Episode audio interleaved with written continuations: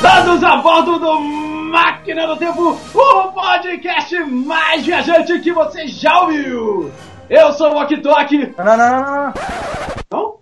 Não, peraí. Cê- cê- não, cara, não é isso não. Peraí, Ô, que carro é esse? Ih, Caraca! Peraí, onde é que a gente tá, maluco? Cadê o Delore? Véi, vocês aceitam uma batata frita aqui, pô? Que ba- batata? Mas nem batata, rapaz. O Delore não funciona com batata. Ah, batata frita é outra música, cara. A gente não vai falar rock nacional agora. Ih, caramba. Leandro, onde é que a gente tá, Leandro Bucon? Vocês estão no Batata com Cachorro! Ah! Ai, caralho. E eu sou Estevão de Paula e hoje a gente vai, a gente vai introduzir vocês ao mundo maravilhoso do rock and roll. Meu nome é Sérgio e eu estou aqui para participar dessa bagaça a respeito de rock. Eu sou o Leandro e nem lembro direito como é que faz isso. Esse negócio de gravar. Eu sou o Ok Tok e já desaprendi a gravar podcast, a escolher música, esse troço todo. Nem sei mais como é que faz esse troço também. Não desaprendeu a deixar pra última hora. Ah, com certeza. Com emoção é mais gostoso. Eita porra! Ai, meu nome é Kaique e é um prazer incomensurável estar gravando com dois mitos da internet que eu nunca tinha ouvido falar antes. Mas como eles não puderam chegar, vocês vão ter que se contentar com a gente. É, vai ter que fazer com coisa. então. Como o Tourinho e o Dudu não puderam vir, vai a gente. Bom, então, gente, hoje a gente vai, a gente tá fazendo um crossover aqui com, com minha opinião pessoal, é o melhor podcast do Brasil, mesmo já estando morto, que é o Máquina do Tempo. Bom, a gente vai fazer aqui um, um- meio que um, um guia, as pessoas que, que gostam de, de, de ouvir coisas novas e, e não está integrado no melhor tipo de música do mundo, que é o rock. Esse é o programa que você mostra porque eles são amigos, que é, gosta de música e tem mente aberta pra ouvir novas coisas. Esse é o programa que você mostra pro seu amigo que ouve Pablo a Voz Romântica de 2014. Este é o programa no cu acabar com essa historinha de sertanejo universitário, de funkzinho carioca e pagodinho paulista. Ei, isso aqui é legal. É só isso, entendeu? Começa pá. Se você quer aprender a ouvir rock direito, né, amigo? Você quer. Ah, legal. Esse papo de. Esse tal de rock and roll parece até ser maneiro. Mas eu não sei direito agora quais são os primeiros passos para onde eu vi, o que, que eu vou começar primeiro, quais são os primeiros passos para onde eu tenho que ir. Meu amigo, tá aqui. Aperta o play, você vai saber para onde, quais são os primeiros passos, as primeiras músicas, as primeiras é, é, vertentes do rock and roll para onde você tem que ouvir para começar a gostar da bagaça e começar a descobrir as suas vertentes preferidas. Esse aqui é o básico básico. Você- O que você quer ouvir? Você quer ouvir rock? Você quer ouvir rock, mas você não sabe. Você não sabe nada. Então, esse aqui é o básico pra você começar. Entendeu? Esse aqui é o guia básico de introdução ao rock and roll. O carinho. Ai, ai. É um guia for dummies para o rock and roll. É, não, se você não precisa de um guia pra começar a ouvir rock and roll, então você realmente é um idiota. eu realmente, eu falei sério, eu realmente falei sério. Então vamos começar esse level beginner direto para o seu ouvido, porque chega de papo e bora pro som! E vamos começar com o Chuck Berry tocando Maybelline aqui no Batata com Cachorro. Maybelline, why can't you be true? Oh, Maybelline, why can't you be true? You done started doing the things you used to do. As I was motivating over the hill, I saw Maybelline in a coupe de ville. A Cadillac rolling on an open road, nothing out run my V8 Ford. A Cadillac doing about 95, moves bumper to bumper, rolling side to side. Maybelline, why can't you be true? Oh, Maybelline. Why can't you be true? You done started back doing the things you used to do. Cadillac pulled up to 104 before got hot and wouldn't do no more. The gun got cloud and started to rain. I tooted my horn for the passing lane. My rainwater blowing all under my hood. I knew that was doing my motor good. Maybelline, why can't you be true? Oh, Maybelline, why can't you be true? You done started back doing the things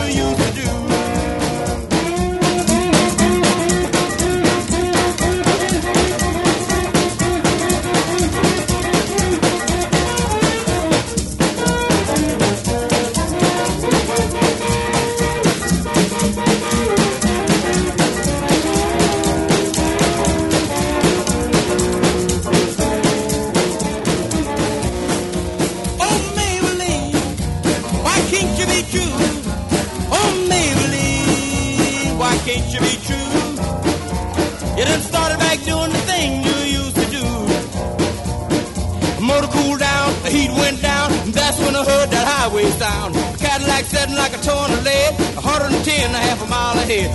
Cadillac looking like it's setting still, and I caught Maybelline at the top of the hill. Maybelline, why can't you be true?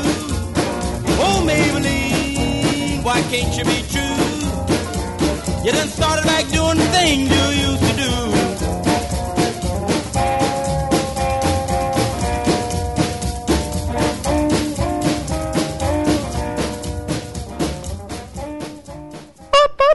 cachorro.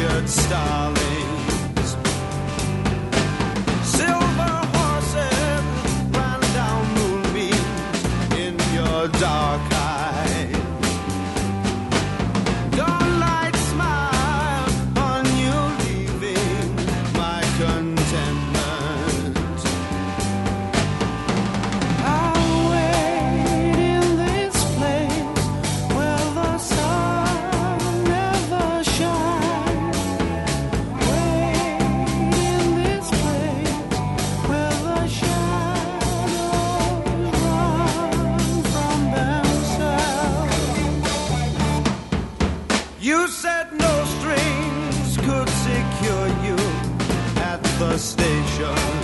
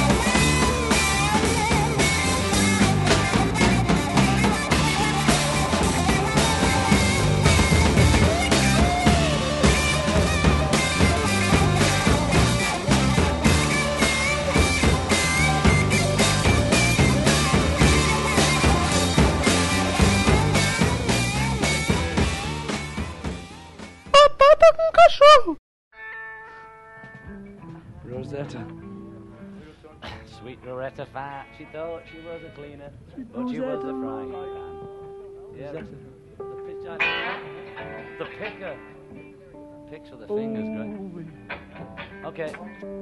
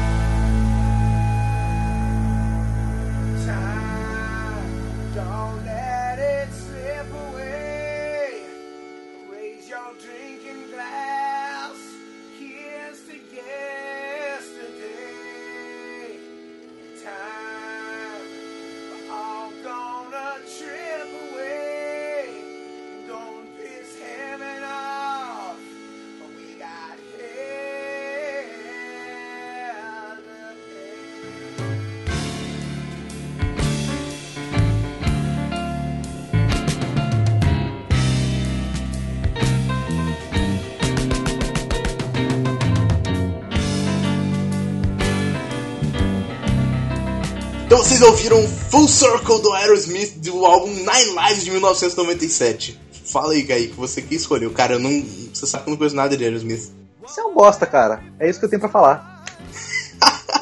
Não, mas é sério, cara, eu não conheço, sabe? Olha só o carinho que essa galera tem aqui. É muito cachorro. Tá? Não, beleza. Esse álbum é o melhor álbum do Aerosmith, na minha opinião. Todas as músicas desse álbum são boas, então se você tá começando a ouvir rock and roll agora, é esse é o álbum que eu acho que você tem que ouvir primeiro de tudo. Nine Lives não é a melhor música do álbum, mas como eu já tinha tocado esse álbum antes no, no nosso podcast, eu achei melhor tocar uma música que não tinha tocado ainda. Mas se for pra ouvir, pegar uma melhor música, eu ouvi Pink. Esse é um álbum polêmico do Aerosmith, né? Nem todo fã de É. Aerosmith curte É. muito esse álbum. Essa opinião de que é o melhor álbum do Aerosmith. É quase como falar que o. o É como dizer que o Sentenger é o melhor do Metallica. Saint Anger é o melhor do Metallica, exatamente. Pô, tem não é o melhor do Metallica, mas é muito bom, pô, eu gosto. Mas também não é o pior, velho. eu é o gosto, eu pior. gosto do Sentenger. Eu, Eu gosto do Sentenger. Todo mundo influenciado pelo. pelo documentário Sam Cada Não, pior que eu nem vi o documentário. Não, São Cada Monstro é uma bosta. pior que eu nem... Não, velho, Kind of Monster é massa, velho. Não, velho. Mas olha só. Mas olha só, Aerosmith é importante pra caramba pra se conhecer rock por N motivos, né? Primeiro que é um rock mais fácil de ser degustado, assim, dos anos 80, 90, eles estão na estrada desde o início dos anos 70, mas Eu é... Acho, que- acho que o primeiro disco é de 69, inclusive. 7-3. 7-3? 7-3. Nossa Aerosmith, Senhora. Aerosmith. Nossa. E o pior é que se você pegar esse disco, cara, você ouve o- a voz do, do Steve Tyler, você não diz que é ele, cara. Ele tem uma, tá com uma voz tão nada a ver, uma voz tão normal.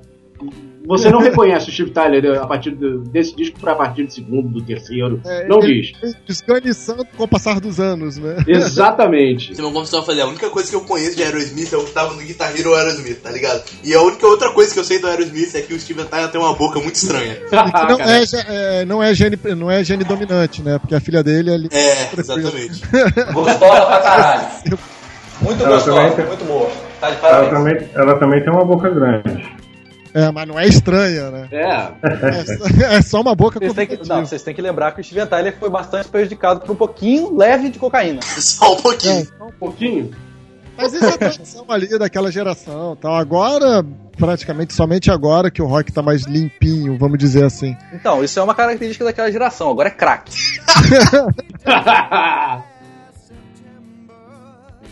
Cara, as bandas de agora andam mais comportadas do que as bandas pop, cara. As bandas pop atuais estão metendo o pé na jaca e os roqueiros estão comportadinhos. É, É, o mundo tá de cabeça pra baixo. Mas, olha só. Então a Aerosmith É. tem esse lado que é bem interessante, que sempre foi. Ele sempre margeou entre a sua grande influência do blues, né? Uma Uhum, pegada uhum. bem rock and roll tradicional, mas ao mesmo tempo com tons populares. Então é um, é um som bem tranquilo de se ouvir, se explorar. Então se você não conhece rock, é uma boa banda de entrada, assim, você começar ouvindo a Aerosmith.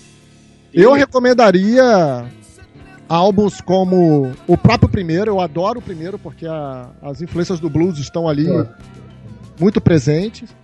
É, mas eu, assim, o, Pump eu acho do cacete, o Permanent é. Vacation, porra. é, Get a Grip, essa trilogia, Permanent Vacation, Pump e Get a Grip. Eu não lembro qual que é antes do, do qual que é antes de qual, se a ordem é essa, mas é, Eu acho que é nessa ordem mesmo. Permanent Vacation, Pump Get a Grip. pra mim isso essa mesmo. trilogia ela é maravilhosa, cara, ela é muito boa. Fantástico, fantástico. Ou se você Eu- quiser começar por uma coletânea, cara, de Aerosmith, uma coletânea que eu acho, assim, cara, impecável de Aerosmith é o Young Lust de, é, é, de Aerosmith Anthology. Cara, que tem. É, é um apanhado tão bem feito, tão bem feito, que, cara, pega, assim, quase toda a, a, a discografia da banda, assim, fazendo um apanhado de tudo, inclusive tem aquela famosa, a, a fantástica, famosa faixa do, do Aerosmith com o Run DMC. Ah, essa música aí eu conheço, Ah, essa aí eu conheço. Mas então, então eu, vou, Eu vou comecei pegar- a ouvir Run DMC por causa do, Aero, do, do Eu, vou- Aerosmith. então eu vou, eu vou pegar pra escutar depois, então, essa, essa coletânea aí. Porra, pega, Run cara. DMC é foda também. É isso. E aí você vai conhecer, inclusive, o, o Aerosmith, assim, desde o início da carreira, desde com Let the Music Do the Talking, é, passando pela fase do, do, do Angel, pela fase do, do, do James Gun, é, passando pela fase lá da trilogia da, da Lourinha lá, qual é o nome da Alice Silverstone, né, que foi na fase Boa, de boa também, boa também. É. É, chegando pelo Nine Lives e é, Dream On. Puta, cara, Dream On antigamente, né? Lá dos primeiros discos. Que, que, que, que é uma puta música do caralho, né? Com, com, com On é gritando pra caramba. Porra, aí a gente percebe como que o, o, o, o Aerosmith é uma banda que consegue é, é, ser comercial e talentosa ao mesmo tempo, que é uma linha bem fina de se andar. Né? É difícil isso, difícil, porque ou você hoje em dia, ou você é comercialzão assim, descarado para vender e tocar na rádio pra cacete, etc. Ou você é, entra numa de sim, de quero vender minha arte, não sei o que, bababá, mas a galera é, não consegue degustar direito porque tá muito acostumado com a, com a paradinha processada e não, não vai conseguir te ouvir. Eu, na Pois é. verdade, eu, sou, um- eu sou um ignorante a respeito de Aerosmith, porque quando eu comecei a ouvir rock, lá nos meus 14 anos, 15 anos por aí, morava no interior, em Minas, e era pobre, não tinha dinheiro para comprar disco, e de maneira que a gente ouvia geralmente na casa dos amigos que tinham disco, que viajavam, que traziam de fora. E e, e as informações também no interior, elas eram muito mais escassas. A gente não tem como tem hoje aqui um- uma ampla gama de informações na internet, mesmo na televisão. Então, e o rádio no interior, na minha época, é, é, na minha cidade, por exemplo, não tinha rádio FM, só tinha rádio AM. E a rádio AM geralmente era uma rádio que tocava de tudo, né? De sertanejo, era música brega, era todo tipo de música. Então não tinha nada assim especializado em rock. As poucas fontes que a gente tinha para conhecer música, conhecer bandas, conhecer artistas, é, era, isso era muito escasso. E eu não, eu só vinha conhecer o Aerosmith depois que eu já estava morando aqui em Vitória e eu vi justamente o clipe com essa música do que eles gravaram com o Run DMC. Mas assim, não, não me interessei muito, porque na verdade é, eu sempre gastei a maior parte do meu tempo que eu estava procurando coisas para ouvir, ou- ouvindo coisas, ouvindo bandas inglesas. Então eu não. Bandas norte-americanas eu nunca tive assim, muito interesse por elas. E de maneira que são poucas bandas norte-americanas que eu conheço e, e as que eu conheço são poucas as que eu realmente gosto, né? E o Aerosmith é uma que não, nunca me despertou tanta atenção. Então não tem muita coisa para dizer sobre eles. Ah, normal. Não, não, não, não tem problema. Ali- Aliás, é, essa, esse traço de você ter dito aí, Sérgio, de você ter conhecido o Aerosmith através do Walk This Way com o Run DMC, é, Essa é era a muito intenção. bom. É bem comum. Essa era a intenção. É bem comum, porque faz parte exatamente de um, ponto-chave da, da carreira do Aerosmith, né? Porque eles Eles estavam prestes a acabar, né? é, não, a banda, a banda, por causa de droga e os Cambau 4, eles fizeram um, um- um pacto, assim, e, e- e cumpriram esse pacto. A banda toda entrou junta num- num- numa clínica de reabilitação e passaram uns bons anos lá dentro dessa clínica para se desintoxicarem, né? E de- nesse tempo lá eles ficaram meio que esquecidos do. do- assim, o, o grande público esqueceu deles, quase esqueceu. É, e para voltarem assim as luzes da ribalta, é, é, eles aproveitaram isso porque o, o Run estava na, na, na crista da onda no momento, eles é que vieram com a ideia, porra, a gente tava querendo gravar uma música de vocês, fazer um remix aí de uma música de vocês, daquela antiga de vocês, Off This Way, não sei o que, blá. A banda adorou tanto a ideia e disse, porra, vamos gravar isso junto. Né? E aí lançaram aquele clipe e esse clipe foi assim a volta, o grande retorno triunfal do Aerosmith ao, a- a- a- ao sucesso, né? Então, é, muita gente conheceu a Aerosmith através desse clipe, através dessa gravação, dessa regravação, né, com o Red MC. É normal. É, muita gente conheceu a partir daí, muita gente é, relembrou o Aerosmith a partir daí. E antes de Full Circle, você ouviu I Heard It Through the Grapevine, do Creedence Clearwater Revival, do álbum Cosmos Factory de 1970.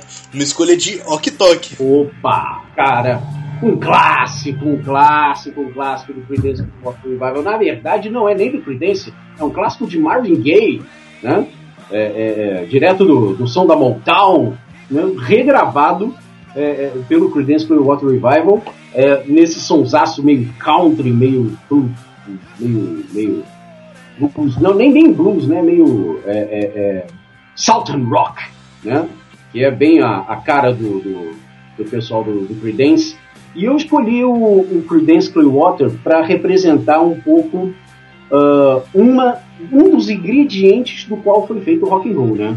Que o rock and roll foi feito com uma mistura de, de, de, de vários ingredientes. É uma mistura de blues, é uma mistura de country, é uma mistura de jazz, é uma mistura uh, uh, rhythm and blues, é uma mistura do, do, do pop que existia nos anos 50. Então você joga tudo isso num caldeirão, é, é, mistura, esquenta e, enfim, coloca no forno e serve para um monte de pessoas e tá feito rock and roll.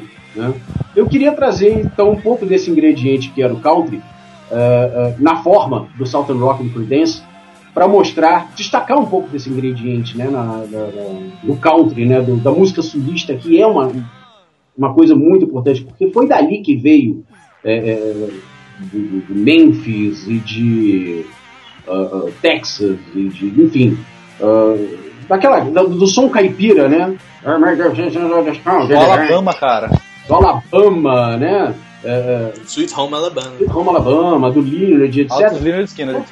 Pois é, foi dali que veio é, esse som, principalmente as guitarras, sabe? O som da guitarra rasgada que a gente vai ouvir durante muito tempo, até hoje, até os dias de hoje, veio de lá, sabe? Veio do country americano, veio do, do, do, do southern rock americano. Um, e o, o, o Creedence representa muito bem isso. É, e essa música específica é, é, é um símbolo disso, porque ele pega um sonzão bem grooveado, um sonzão bem limpo, que era o som do Marvin Gaye, né? Uh, Marvin Gaye, inclusive, que era um- uma coisa que você Um gênio, né, é um gênio, né? É um gênio, mas uma, uma, uma característica do som do, do Marvin Gaye era que era uma coisa limpa, é uma coisa maravilhosa. Você ouvia o som do Marvin Gaye, cara, era um cristal. Tanto a voz dele quanto o som dos músicos que o acompanhavam. E aí você joga isso na mão do John Fogerty, né? Que era o guitarrista vocal do. E do produtor, né? e produtor da banda, né, e tudo mais. E aí virava aquela coisa rasgada, né? Oh, I had another now with you. Porra, ai, caralho, maluco. Aquela coisa suja. Aquela coisa de, porra, areia do, do- areia do Texas, sabe? Puta que pariu, cara. Que, que, é isso, maluco? Que, que é isso? Como assim a Retro do Grip vai desse jeito? Sabe? Eu imagino é que eu não era nascido nessa época, eu nasci em 75, mas eu imagino se eu fosse adolescente, se eu fosse adulto nos Estados Unidos, ouvindo essa porra em 1970, conhecendo a versão do Marvin Gaye, de repente ouvindo um negócio desse. Caralho, maluco, minha cabeça explodiu o negócio. Como assim? Sabe? Dessa coisa suja, agressiva, assim, né? Puta, é uma coisa maravilhosa, sabe? É uma versão do caralho, assim. Como tudo fica tão bom, né? Com essa guitarra, uma Gibson Les Paul rasgada, assim, uma guitarra, um solão desse jeito e aquela voz rouca, assim, de, de, de Texas, sabe? É, regada a uísque e tabaco. e whisky tabaco. né? Então, é isso um ingrediente é, é, é, do rock que é essencial, sabe? Essa coisa de whisky e tabaco. Eu Muito pra sexy. representar isso. É interessante que essas guitarras, as guitarras típicas do, do blues e do, do country, tem, enfim, o som tem um parentesco muito grande, elas eh, sempre, a influência delas, elas podem ser ouvidas realmente em muitas bandas até hoje.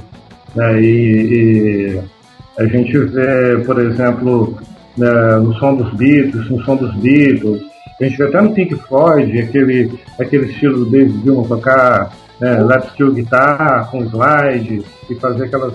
Isso é uma influência que vem daí, né? Então, é, embora o som das bandas não se pareçam, né, mas tem uma influência muito grande. Sim, vem Você nas bandas né? atuais, nas bandas atuais, por exemplo, Black Keys é uma banda que bebe muito dessa fonte, desse som, dessa guitarra, né? É. Marcadão, bem presente e tal. É, Black Keys ele vai direto disso. Então, Jack pra galera- White, cara, seja qual for o, o- o projeto que ele faça, a guitarra vem daí. Verdade, É verdade. uma, uma coisa que vem muito do blues no rock, que aí vem desse lado aí, que você puxou do Creedence, é os riffs, né, velho? Que os riffs eles vieram disso aí. Era o blues, o, o... Inclusive tem aquele cara que fez aqueles filmes metal, o Jornada pelo Heavy Metal e Global Metal. Tinha uma série no VH1 que era. É, Como é que era? Metal Evolution. E aí tem um episódio. Sim, grande Sandão, um abraço. E aí tem um episódio que ele, que ele mostra lá o. Ele fala do blues e mostra do, do, de onde que vieram, né? Os riffs e tal. E é disso aí. É, Tony Iommi bebeu muito daí. Uhum, é, eles eram uma, uma banda de blues antes, né? Pois é. Recentemente aqui no, no Espírito Santo, em Santa Teresa, tem um festival de jazz e blues em que se apresentou um guitarrista americano, não sei se vocês conhecem, chamado Roy Rogers. Qual o E nome? ele, Roy Rogers. Sim, opa! Pô, ele cara é um- teve aqui, o cara é, um, é fera no slide de guitarra. Eu perdi isso, que merda. E eu não, assim, eu nunca tinha ouvido o cara tocar, mas quando eu fiquei sabendo que ele ia tocar aqui, eu procurei no YouTube algumas, algumas coisas, fiquei impressionado com, a, com o estilo do cara. E é esse mesmo estilo de guitarra aí, do, do country, né? Country, do blues. Uhum. Isso aí. O- É, o, o, o- rock é aquilo que o, o, o, o Ock falou, né? É, é um grande caldeirão cheio de várias coisas. Influências. Só adicionaria que cada um tempera do jeito que quer. É, exatamente. Tem gente que prefere mais apimentado, tem gente que prefere mais doce, tem gente que prefere viadagem. tem gente que tá com um raio gourmetizador ali e fala, não, eu gosto de ouvir essa porra de viadagem aqui. Tem muito E disso. tudo bem com isso. E tudo um bem no com seu. isso. Agora, tem gente que não come sem ter farofa. Então, pô, beleza. É. É, Agora, agora, outra coisa interessante que eu estou vendo aqui agora sobre o Creedence é que, apesar deles terem lançado o primeiro disco no final dos anos 60, eles já tocavam juntos desde o final dos anos 50. Quer dizer, já tinha uma década que eles estavam tocando juntos quando eles lançaram o primeiro disco. Sim, sim, sim. É, isso é outra característica do rock que é ba- bastante interessante. O ritmo de produzir álbum era diferente, não era tão fácil. Uhum. E como é um estilo de música que já tem mais de 50 anos, na verdade 70 anos agora, rock, não sei se vocês fizeram as contas, mas o rock está fazendo 70 anos esse ano, hein? É, 70, é isso mesmo? É. Não, 60. 60, 60. 60. 60. 60, Já pode se 60 aposentar, anos. aí já, tá, já, já pode se Já- aposentar. Não, deixa quieto, deixa quieto. Aumenta o som que isso aí é rock and roll.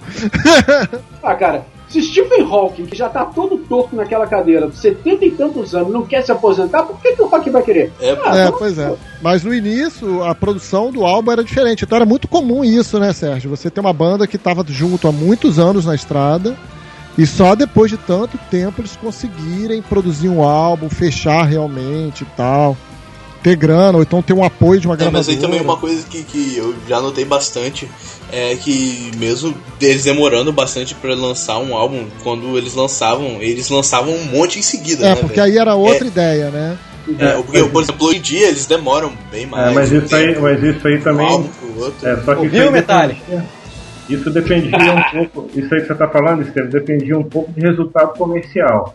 Porque, É. por exemplo, os Beatles, depois que lançaram o primeiro disco, foi um grande sucesso. Em um período de, de dois anos, eles gravaram acho que quatro discos, se eu Pois não me engano. É, também por quê? tem, é, também tem o- a pressão da gravadora, né? O- a partir do momento que o primeiro disco fez sucesso, o dono da gravadora pega a chibata e vai, tchá, vai! Grava, desgraçado, tchá, vai! Existia outra coisa também, que aí eu vou até usar como gancho pra falar da minha escolha, que foi. Que eu sou próximo, eu sou, gente? Aham, É. isso. Não, não, pera, pera, pera, pera. Só a gente não, não tá fazendo ordem de apresentação porque a primeira música foi a do Leandro. Então, tipo, o próximo é o meu pai, depois sou eu, depois o Leandro. Então acho que dá pra puxar do mesmo jeito pra você, ô Sérgio, puxar um gancho aí e já falar de Beatles. Ah, não, mas você estava falando alguma coisa aí, Leandro. Você estava falando alguma coisa, termina o que você estava falando. É, não, eu ia falar dos singles, né? Que era muito comum na época. O cara ir pra uma gravadora, ir pro estúdio, ele gravar, gravar, gravar, gravar, gravar, gravar. E aí ele soltando devagar. Então você parecia que tinha, muito álbum, mas na verdade tinha muito EP, tinha muito single. Tinha muita coisa que tinham duas músicas só. A carreira do Chuck Berry, o início da carreira dele era muito marcada por isso, sabe? Eu acho que ele, tive- ele teve, se não me engano, dois anos só de lançamento de single até lançar o seu primeiro álbum mesmo, completo e tal. Verdade. Aí chegava no- na hora do álbum, o álbum era só uma coletânea de, dos vários singles. É, exatamente. Verdade. Até hoje é assim com algumas bandas. É, hoje tá voltando isso. É, hoje com causa- MP3, né? É, por causa da, da agilidade do iTunes Store, né? É. de como você pode veicular a sua música e tal. É, você tá começando a ter isso. Você, o cara, a banda lança, entre aspas, duas músicas, aí dá um tempo lança outra. O Red Hot fez isso com É. I'm Through. É, O, um- o, o, o Slash acabou de fazer isso esse mês agora com o World on Fire. Então, aí as bandas estão começando a voltar a isso, né? Estão começando a reviver isso. E viva o MP3.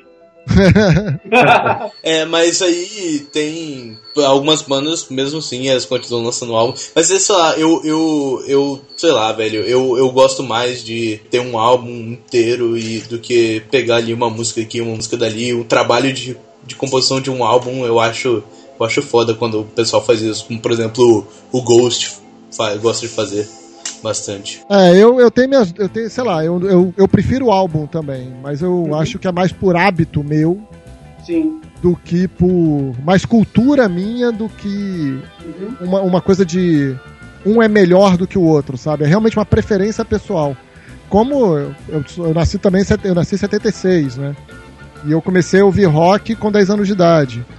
Então, em 86, você só tinha álbuns, aí já era outro cenário, você tinha pouquíssimo single, quase não se via EP É na época. Era muito álbum sendo lançado, muito álbum não, mas era só álbum sendo lançado e você esperava um ano pra ter de novo, com material novo daquela banda tal.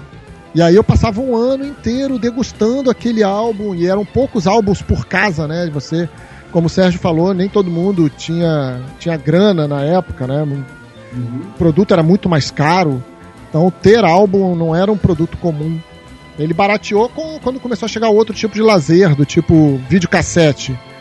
Aí as pessoas começaram a. a- Álbum não era perecível, né? Como é hoje, né, cara? É, álbum era um, era um bem. Era um bem. Você comprava o álbum e chegava em casa, caralho, eu comprei um. Comprei um álbum, comprei um disco, sabe? Não era assim. Você não comprava é, disco, hum, tipo, na, na época do CD que ficou barateado, você não comprava CD aquilo, como, sabe? Como comprava banana na feira. Uhum. É, uma você coisa, comprava um disco, cara. Pô, É, uma coisa que é, hoje. Que Isso era hoje um é, desculpa, É. Sérgio, fala. É, eu isso era um diferencial assim tão interessante que às vezes você via o cara passava na rua, ah, então oh, aquele cara lá tem um disco da banda tal, entendeu? Que era, É era um- verdade, é verdade. Eu conheço gente, eu não vou falar nomes, mas eu conheço gente que namorou mulher porque a mulher É. tinha uma coleção assustadora de Led Zeppelin e Black Sabbath. porra. Não vou falar nomes. Mas eu conheço. ah, rapaz. Cara, por onde que ele anda, inclusive? Cara, não sei, cara. Muito tempo eu não falo com ele. Nem eu, cara. Não Digo, sei. muito tempo eu não gravo com ele. É, hoje, hoje em dia, com essa coisa de internet, MP3, YouTube, etc., é, eu acho que as gerações de hoje são muito mais privilegiadas, né? Porque É, tudo é muito fácil de ser acessado e eu, eu comento com o Estevam, né? Na minha época, é, a gente, assim, era, era muito difícil para a gente ouvir. Então, as coisas que a gente ouvia, elas eram muito restritas. Hoje, você consegue chegar no YouTube e pegar ali vídeos de encontros que na nossa época aquilo era uma coisa assim, muitas vezes impensável ou inimaginável. Você vê lá artistas às vezes assim, muito díspares, de bandas diferentes, se encontrando em projetos paralelos e tocando, fazendo igual há pouco tempo eu descobri há pouco tempo eu descobri uma, uma- um projeto que teve para ajudar lá na, na Armênia, o Rock Age Armênia, eles gravaram uma música Smoke on the Water. E tinha lá vários caras tocando, David Gilmour, Tony Iommi, é, o Uhum. Keith Emerson, o Ian Gillan, o Brian May, é, o- Acho que tinha até o. Como é que fala lá? O.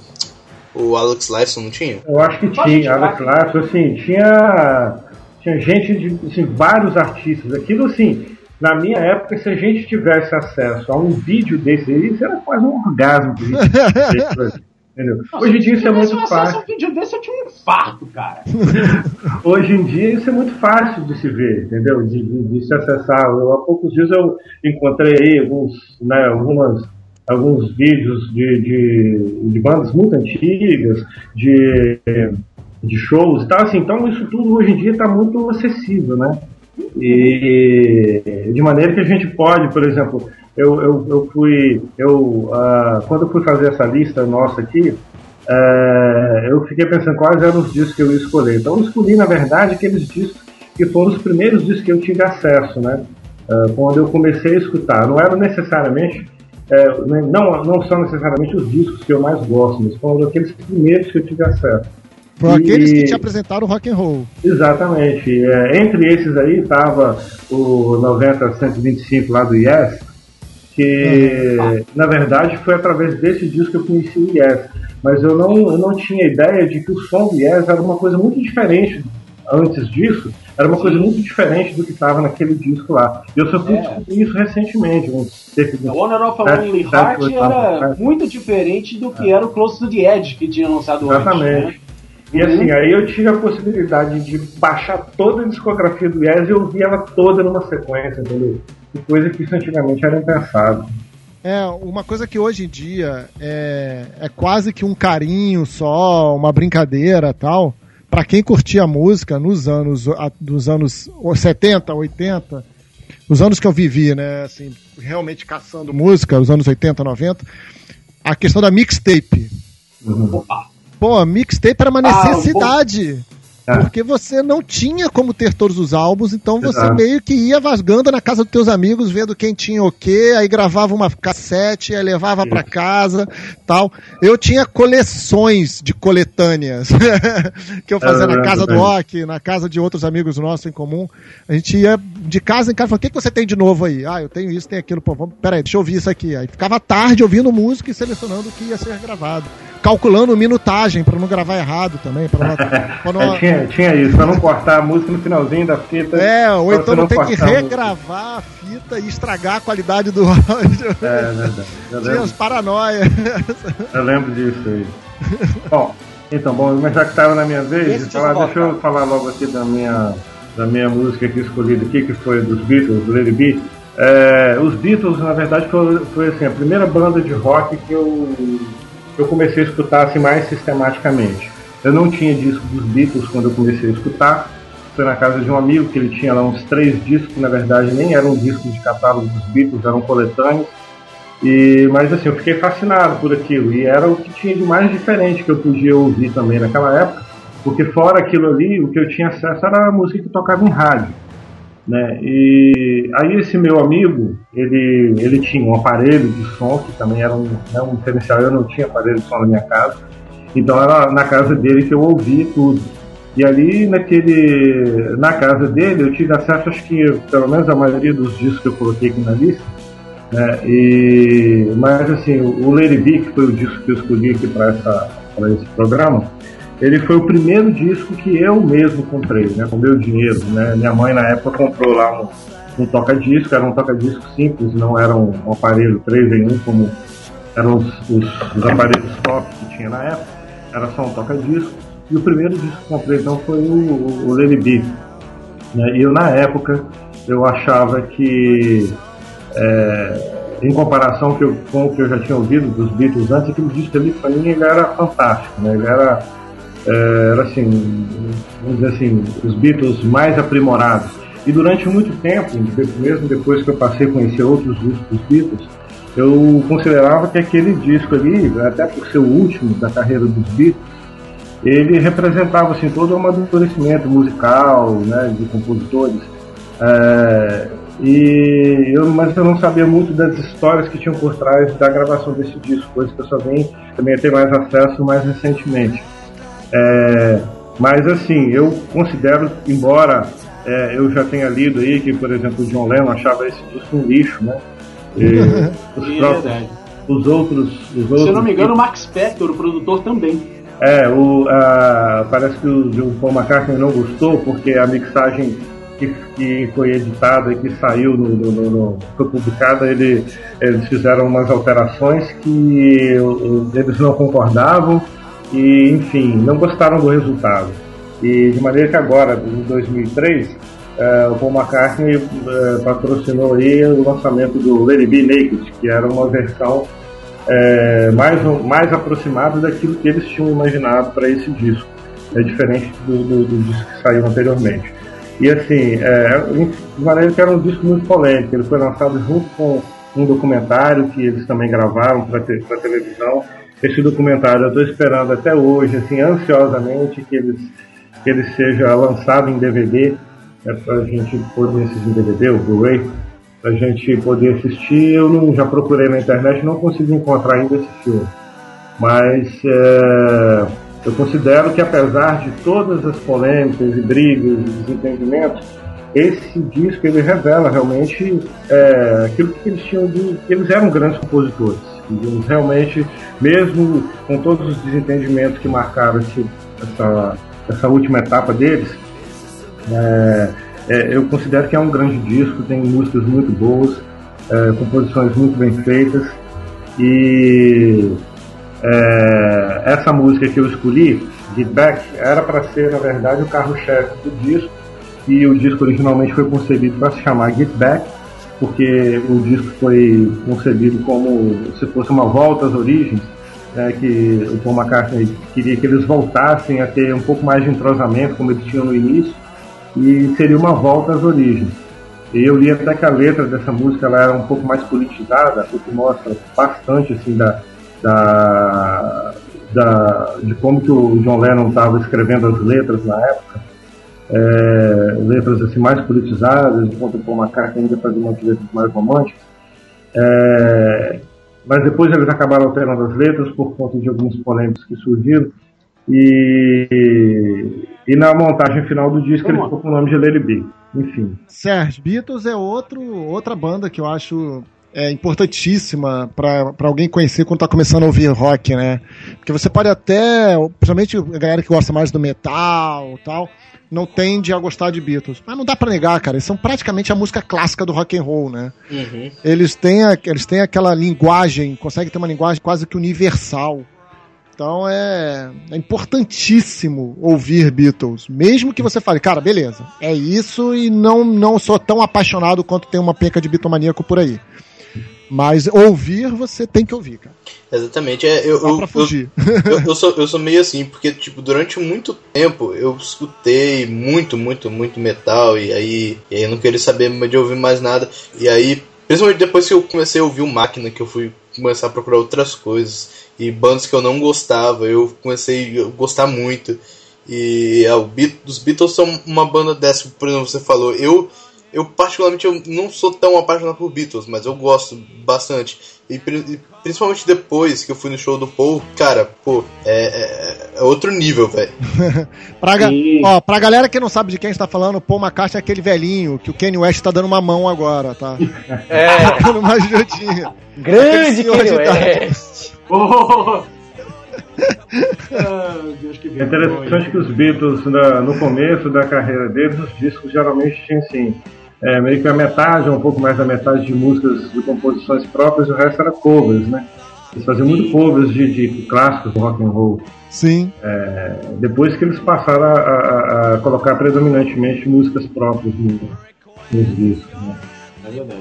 É, o, o interessante de Beatles é que eles têm, como toda banda né, que, que, que evolui, toda banda que é, é, experimenta, etc., é, é uma banda de fases. Né? Eles têm fases muito bem definidas.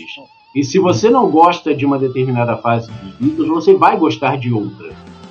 Ele tem aquelas fa- a fase no começo, a fase iê, iê, iê, do começo da, da, da carreira. Eh, Eles começam a experimentar coisas a partir do, eu diria, a partir do Hard Day's Night, a partir do Help. Ritmo- é, Robert Soul, cara. Robert Soul. Robert Soul, já tem, já tem umas experimentações bem bacanas. Chutam o balde de vez a partir do Revolver do Sgt. Peppers, né? Vem álbum branco. Sgt. Pepper é foda, cara. É, isso, isso, isso. Enfim, uh, né, vem o, o, o auge ali no, no, no Abbey Road, no Larry B, etc. Então, cara, vai ouvir, porque são Beatles completamente diferentes, sabe? Se você não gosta de uma fase, você gosta de outra. Eu, por exemplo, eu não gosto daquela fase Iê, né? Somos Mas dois. eu, Mas, mas, é, essa, rapidinho, ó, que- é, também, também tem outra coisa. Por exemplo, eu não gostava porque eu ouvia e eu falava, tá, isso e acabou, porque, pô, tem muito mais coisa que, é, sei lá, muito mais experimentação e tal. Você tem que ouvir com, com ouvidos da época. Sim, sim, exatamente. Não, e até mesmo com ouvidos de hoje. Se você prestar atenção é, é, em uma determinada fase, por exemplo, se você pegar o álbum branco, cara, para os ouvidos de hoje, o álbum branco é uma coisa que ainda te explode a cabeça. de, de, de incrível, sabe? De, de produção, de, de melodia, de, de letra, de arranjo, escambau a quatro. Se uma guitarra de Whips, cara, ainda é uma música de explodir cabeças, sabe? É, é o tipo de coisa que o, o Jack White ainda ajoelha no chão e chora. Eu queria ter feito isso, sabe? O, o Jack White, que hoje é considerado um dos músicos mais é, é, relevantes e influenciadores do planeta, não sei o que, blá blá blá blá, blá sabe? Mais ou menos, mais ou menos. Não, a gente, você pode não gostar, eu também não acho que ele é essa Coca-Cola toda, mas que Não, ele é não, considerado- não. É, o Jack White é, é legal. Não, é, ele tem. faz bastante coisa. Como é que chama aquela banda que ele Ele tá tocando agora mesmo? Não, ele, é- Eu não sei, achei que ele tava em carreira solo. agora tá Não, na ele carreira tá- solo. Não, ele tá com uma banda aí que eu vi até um show esses dias aqui na TV que ele tava tocando com uma banda aí, esqueci o Não, nome. ele tá uma banda enorme, mas É, é, tô Rock Count, Rock. Count. Acho que é Rock Ah, o. Raconteers? É, Ah, o Raconteers já é projeto antigo. É um projeto antigo dele. acabou, é. né? Mas en- enfim, ele pode não. Eu também não acho ele essa Coca-Cola toda, não, mas que ele é. Sabe, hoje ele tá taxado por ele caras é. mais influentes, blá blá blá, ele é. É, né? Mas sabe, ele ainda, é- ele ainda vai cometer um araquiri sempre que ele ouve de uma, sabe, uma guitarra de Whips. Porque, cara, é aqui, é, é George Harrison. Não, é Eric Clapton. É, Eric Clapton. Essa, essa é uma história profunda demais, entendedores entenderão. Essa é uma- tava, Essa é uma eu tava, esses dias eu tava lendo, né, lendo algumas coisas sobre esse álbum Lady B, assim, vi que uh, o material que foi produzido por esse disco foi feito juntamente com o material que foi feito pro Abbey Road. Então, quer dizer, foram praticamente assim, dois discos produzidos ao mesmo tempo, né? Sendo que no- na montagem do, do Lady B, eles utilizaram bastante é, o material de um show que eles fizeram, você já deve ter visto isso aí na, no YouTube, um show que eles fizeram no telhado do, do, do estúdio Ah, claro. Abbey Road. Eles fizeram aquele é um show que eles fizeram assim meio de improviso, né? Não avisaram para ninguém, montaram equipamento em cima do telhado lá e começaram a tocar. Eles estavam com muita raiva um do outro É, ali, eles, cara. eles, eles, eles só pararam de tocar porque a polícia mandou parar, entendeu? Porque estava atrapalhando o trânsito e estava causando um- uma confusão nos diálogos. e Eles tiveram que parar. Eles utilizaram imagino. parte do material desse disco Lady B, é, foi gravado ali nesse show. Não, não todas as músicas, né? Algumas ali foram tiradas das gravações que eles fizeram nesse show ali. E tem alguns diálogos no disco que também foram dali e de outras situações que eles gravaram. Mas é, eu li também que sim, é, tem uma música ali que eu acho que é uma música do George Harrison, For Your Blue, é, que eles já gravaram ela sem a participação do John Lennon, porque ele já tinha vazado, ele já não estava mais na banda. E quando o disco foi lançado, a banda já estava desfeita já. É, eu, eu, eu já vi uma coisa dessa que o. Quando. que antes deles lançarem o disco, eles já, já tinham decidido que ia acabar a banda. Só que eles, dec- eles decidiram é, só avisar depois que lançasse saísse o disco. Bem por aí. Quem é o próximo? E o que, que você escolheu? E antes de Get Back, eh, vocês ouviram White Room do Cream, do álbum eh, Wheels of Fire. Cara, cara, você tem que ouvir Cream, porque, tipo, é uma das bandas que mais influenciou o, o- o- todo o rock que veio daí pra frente. E o mais incrível é que eles ficaram juntos por dois anos. E eles fizeram aquilo ali, e daí em diante eles são lembrados pra sempre. E, e- e é, uma, é uma coisa, cara, que se você ouve assim, é atemporal. Dependendo do que você ouvir do Cream, você nem consegue muito identificar de, de quando veio. O negócio do Queen, cara, é que é a junção perfeita de integrantes. Sabe? Ginger Baker, Eric Clapton e E Jack, Jack Bruce. Bruce. Cara, Pronto. sabe, sabe- Puta que pariu. Descanse em paz. Descanse em paz. Pois é, cara, sabe? Sabe quando você junta, é, assim. Quando você tem só um cara foda numa banda, tudo bem, né? Leva a banda sozinho lá, é tipo, sei lá. Mark Knopfler no Dire Straits, sabe? É o cara que leva a banda sozinho. Compõe, toca, canta, faz tudo sozinho, o resto da banda tá só na aba dele, beleza. Mas, cara, quando você junta três caras fodas que se, se complementam, que se encaixam ali perfeito, tipo Queen, sabe? Que, que são quatro caras fodas. Tipo Sim. Rush, que são três caras fodas que se complementam. Tipo, Exatamente. tipo Queen, que são três caras fodas que se complementam. Cara, eles podem ter gravado um disco que seja, mas vai ser um disco foda que vai ser lembrado o resto da vida, porque, sabe, foi um encontro magistral.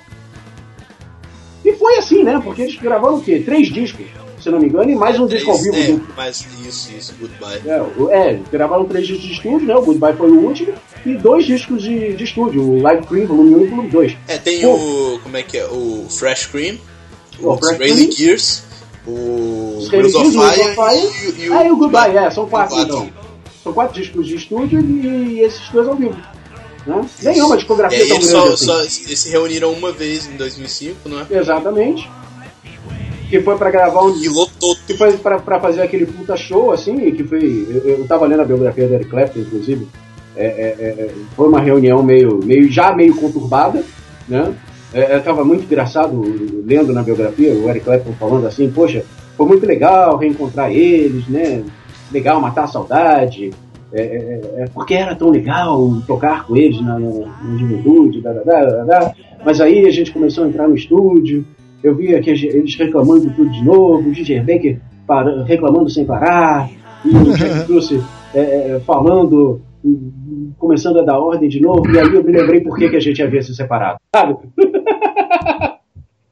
antes de começar o show, antes do show, nos primeiros ensaios, eu já tava querendo ir embora pra casa, já tava querendo ver minhas filhas, já tava querendo ver minha mulher, não sei o quê, e aí eu me lembrei por que a gente tinha se separado. Já, já, já entendia, sabe? Todo mundo tinha uma perso- todo mundo tinha personalidade muito forte naquela banda, né? Por isso que não ia durar muito tempo. Mas ao mesmo tempo, musicalmente, os caras são fantásticos, funcionam tão bem juntos, sabe? Que era incrível. Qu- Quando você tem num, num- num projeto, não necessariamente uma banda, mas quando você tem num projeto é, vários egos muito fortes, fica difícil de, de, de, de aceitar as decisões e combinar as coisas. Exatamente, era assim com o Polícia também nos anos 80. Né? É engraçado como essa coisa, de, essa coisa de personalidade forte no rock são, sempre foi um problema, né? E engraçado que essa época aí, né, da final dos anos 60, início dos anos 70, como que tinha músico talentoso, músico fera, entendeu? E que tinha personalidade complicado, difícil, entendeu? E as bandas acabavam por causa disso. E às vezes você vê assim, pô, aquela banda era muito foda, né? Por que que os caras não continuaram tocando? Não tinha, né? não tinha clima para os caras continuar porque um queria comer o outro. Né? Não tinha como, né? É, não tinha como. Os caras eram simplesmente su- insuportáveis. É, o, o, o Eric Clapton e Companhia Limitada, eles fazem parte realmente de uma geração de, de músicos muito talentosos e realmente fizeram o rock ser o que ele é, né? Ajudaram a construir essa história aí, mas que também entraram para a história pela a personalidade difícil que eles sempre tiveram. Né? Outra coisa que eu acho importante do Cream, isso faz parte de uma história que é, não é a realidade do Cream, mas é a realidade do Yardbirds. Enquanto o Cream era esse poço de talento, vamos, eu, vou, eu vou fazer uma analogia. O Cream era o, o mestrado do rock and roll. É, os grandes mestres, doutores, gênios do rock and roll, estavam, os três grandes ali estavam no Cream fazendo juntos. E aí você tinha o Yardbirds, que era praticamente um laboratório do rock. A quantidade de gente que passou ali e que veio virar um gigante talento numa outra banda é Verdade. surreal. É surreal. E é meio que contemporâneo, né? Tá acontecendo ao mesmo tempo ali. Uhum. Isso é muito É, o impressionante. próprio, o próprio Eric Clapton. É, era é, Clapton, é o o Jim. Page. Jeff Beck. Exatamente. Quando você tem essa galera ali, você vê como é que era o borbulhar criativo desse período, né? Assim, dos anos 70, do final dos anos 90, 60, dos anos 70. Era, era assim, um turbilhão criativo mesmo, era muita coisa acontecendo e em lugares diferentes e ao mesmo tempo assim, com uma certa sincronicidade, né? As coisas estavam é. se falando. Eu fico pensando, o que tinha naquele momento ali que fez proliferar tantas bandas assim, né? E que tinha Tipo, naquela Pink água que eles estavam bebendo, né? Olha, uma coisinha chamada LSD. Você vê o Pink Floyd, Yes, Black Sabbath, Deep Purple, é, um monte de bandas aí surgiu mais ou menos nessa época aí, 67, 68, 69, Sim. por aí. E, e- seguiram aí na década de 70 aí, fazendo coisas fantásticas, né? É, mas, mas isso aí que você que você falou, Leandro. É, é uma, uma parada que eu sempre falo, que tipo, é, é- é meio paradoxal, porque as melhores fases de qualquer artista sempre é a, parte, a fase que ele tá dro- todo drogado, tá ligado? Que ele tá metido em droga até o talo. E é, o é a época que o cara faz coisa mais. Ele, É, ele se mete a, a criar umas coisas muito doidas. Eu tenho uma ressalva com isso, Isso por meio exemplo. que- Eu tenho uma ressalva com isso, por exemplo. se- é, em alguns casos, sim, mas se você pega, por exemplo, a história do Tim Maia, a melhor fase musical do Tim Maia, se você olhar a música, Sim. é quando ele estava extremamente sóbrio, foi quando ele vinculou lá com a religião, os racionais, É. a cultura racional. né? Ali ele estava sóbrio e, gente, como a voz dele era pura nesses álbuns, se você escutar o Rational Culture, sabe? Não tava com, não tava com rasgado do álcool, com rasgado do, do tabaco, com rasgado da cocaína, sabe? Ele tava limpo.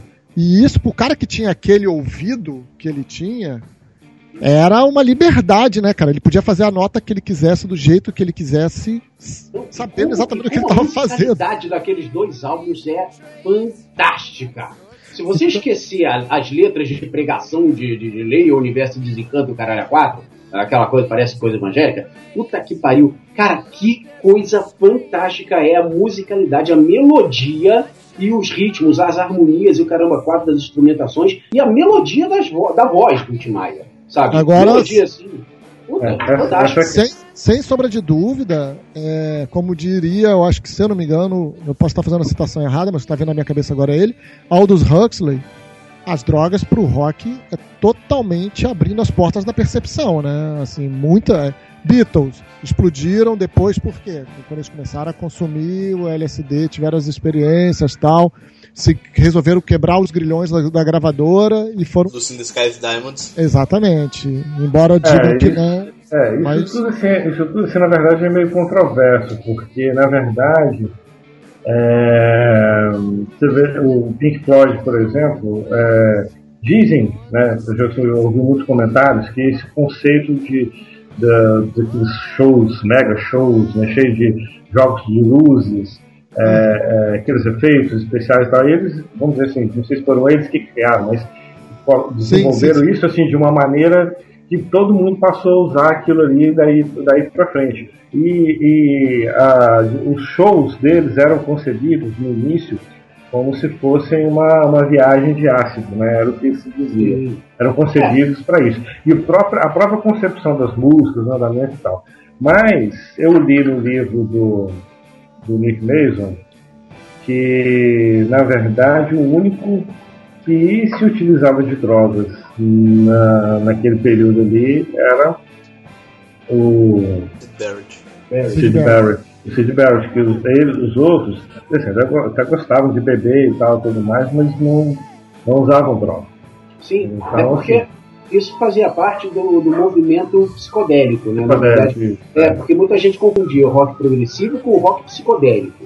O, o, o rock psicodélico ele tinha como, mo- como parte do movimento deles exatamente substituir a droga por música. Eles falavam que a música deles, as apresentações deles, das bandas psicodélicas, é, é, aí Jefferson Airplane, Floyd ah, e outras bandas da época, falavam que a nossa música é tão viajante, tão viajante, que você não precisa de droga para viajar. A nossa música consegue substituir a droga mais poderosa que você tiver na mão. Você não precisa de droga. Vem o viajante que você, que você viaja mais, sabe? Eles tinham esse, esse É. conceito é, é, em mãos para oferecer, né? É, é, como é o nome da outra banda? Iron Butterfly. Iron Butterfly com Inagada da Vida, sabe? Eles traziam muito esse conceito. Eles, eles compravam essa briga, sabe? Dizendo assim, cara, vem careta que eu vou fazer você viajar mais ainda do que, do que qualquer LSD que você pode tomar. Vem, pode vir que eu, que eu garanto, sabe? então eles vinham com as produções assim de luzes e fogos e umas músicas viajantes com aqueles teclados louquíssimos da vida, não sei o quê. É, Você e, vê que, e o, assim, vê que o Yes, por exemplo, eu não tenho notícia de que eles usavam droga. E até, e, não sei, até, até onde me parece, eles são assim, até bem caretas. E eu ouvi dizer que eles eram, inclusive, vegetarianos. E tem até uma história folclórica que circula aí que o Rick Wakeman foi posto para fora de um estúdio uma vez porque chegou comendo um hambúrguer e aquilo deu um nos outros caras porque os caras eram vegetarianos. Entendeu? Não sei se isso é verdade ou não, mas é uma história que circula aí. Mas assim. Lendas do rock. É, é, algumas lendas, né? Então, assim, essa, essa, esse vínculo necessário entre o rock e as drogas, eu acho uma coisa assim meio. é, na verdade, falsa. Porque, na verdade, as drogas, elas, elas chegam para quem. geralmente para quem tem fama e para quem tem dinheiro. E se vocês forem pro lado do cinema também, ah, vocês vão ver muitos grandes artistas que entendeu, morreram cedo por causa da- do envolvimento com drogas. A, a Carmen Miranda mesmo é uma né, que, se envolveu com drogas. Entendeu? Não era do meio do rock, era uma cantora também, mas né, a cantora, atriz e tal, tudo mais, mas que também chegou nas drogas porque ela era uma pessoa que tinha fama, que tinha dinheiro, e essas coisas se tornam fáceis. Geralmente, para quem tem fama e tem dinheiro, é fácil a pessoa ter o que, que ela quiser, qualquer coisa. Ah, eu quero experimentar tal coisa assim, a sala. Aí, rapidinho a pessoa se perde naquilo ali. Então, eu acho Mas- que. Eu acho, eu acho que a discussão em torno disso é, e a relação meio sexo, drogas e rock and roll, né, que se criou quase que dependente uma da outra. O sexo anda junto do rock, o rock anda junto do, do- da droga, parará. E isso vem muito, talvez, da- do movimento de libertação de liberdade sexual, movimento hippie dos anos 60. É, eu, eu acho que isso tem assim, bastante a ver com uma postura mais política é, de rebeldia. né? Sim, Que aquele sim. era um momento, aquele era um momento em que a juventude, por exemplo, estava muito revoltada com a questão das guerras, né? o, vamos, principalmente na Europa. A Europa ainda estava sentindo muito a- a- a- o peso da, da Segunda Guerra Mundial, né? Que os, os reflexos, as consequências da Segunda Guerra Mundial ainda estavam muito presentes ali na Europa, principalmente. Então, e assim, a juventude estava morrendo nessas guerras e os jovens não queriam ir para a guerra, né? não queriam mais saber dessa questão de guerra e tal. Tanto que a, ideia de paz os de amor, né? pais, né? surgiu. É. Então, assim, era um momento de, de, de muita rebeldia e eu acho que essa questão das drogas ela veio mais assim como essa postura mesmo de, Concordo. de, de, de rebeldia e de uma postura mais política, né? O que vamos dizer assim, foi meio kamikaze, mas É, que é assim, pra mim, é exatamente isso que eu tô falando. Eu acho que realmente anda junto, né? Era a liberdade política, a, liber... a independência social, a independência sexual. E aí, nisso, veio junto, eu faço o que eu quiser, sabe? É, Eu vou fazer, o meu o corpo é meu, e por aí vai. E aí vem todo esse movimento muito próximo do outro. Eu faço o que eu quiser, pra eu faço o que você diz pra eu não fazer, é um pulo, né? É, e ao mesmo tempo, a, a voz da juventude era o rock, né?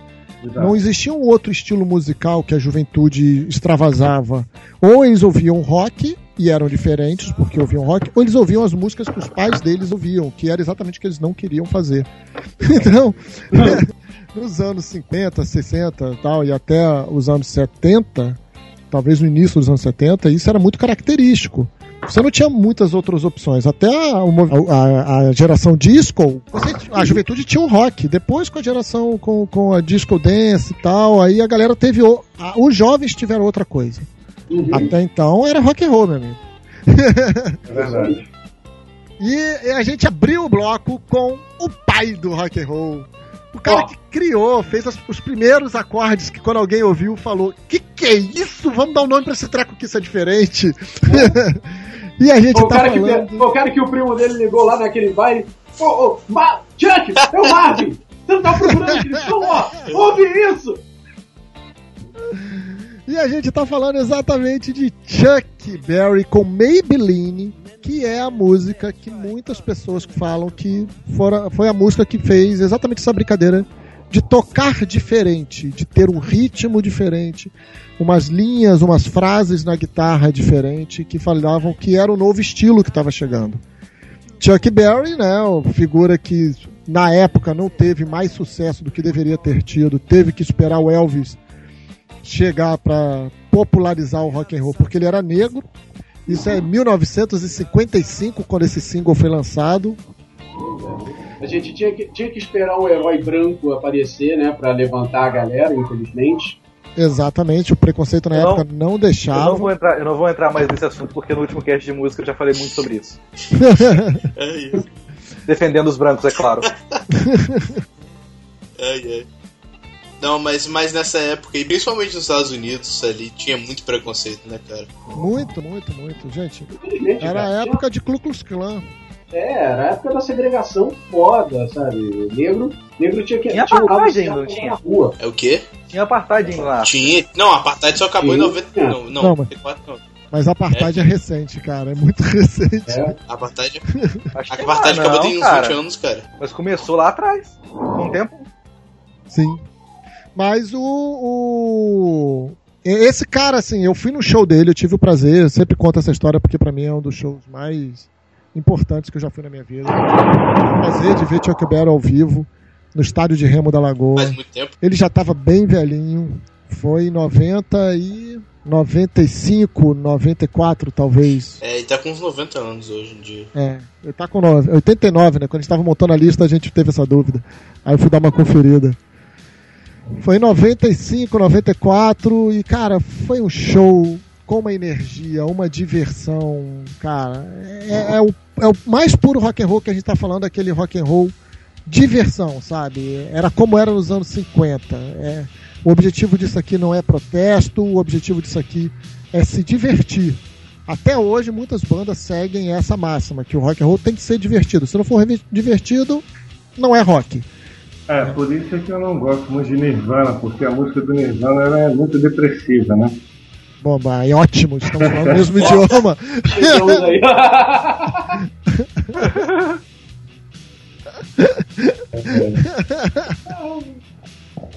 Mas era exatamente isso. É, e é- eu acho assim, ouvir esses caras que eram as vozes negras, o swing negro, como eles interpretavam o rock, foi influência para os maiores rocks que vieram acontecer nos anos 60 e os anos 70.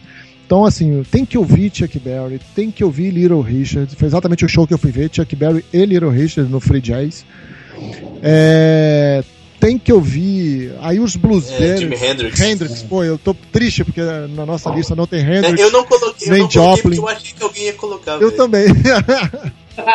Deixa que eu É que eu como, é interessante como eu falei que antes, os Beatles começaram né, fazendo muitos covers de clássicos do rock and roll e eles gravaram muitos covers do Chuck Berry. Né? Sim, É, eles amavam o Chuck Berry, né? Eles, os Stones, eles idolatravam. Os Stones gostavam até mais da, da galera do blues puro, né? Waters, Big B.B. King e tal. Rolling Mas, Stones, o nome Rolling Stones veio de uma música do Muddy Waters, né? sim.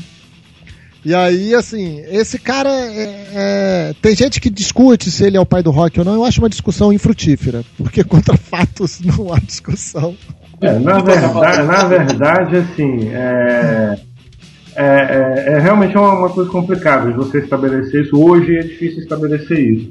Mas, é, vamos dizer assim, você pensar que um cara inventou aquilo sozinho e criou sozinho. Na verdade, tinha, ele tinha um contexto, entendeu? Ele tinha, né, um, um- vamos dizer assim, ele devia ter ali um ambiente em que ele tocava junto com outros artistas, outros músicos e tal, e foram desenvolvendo. Tá? Claro que cada um tem a sua técnica, tem a sua, o seu estilo e tal.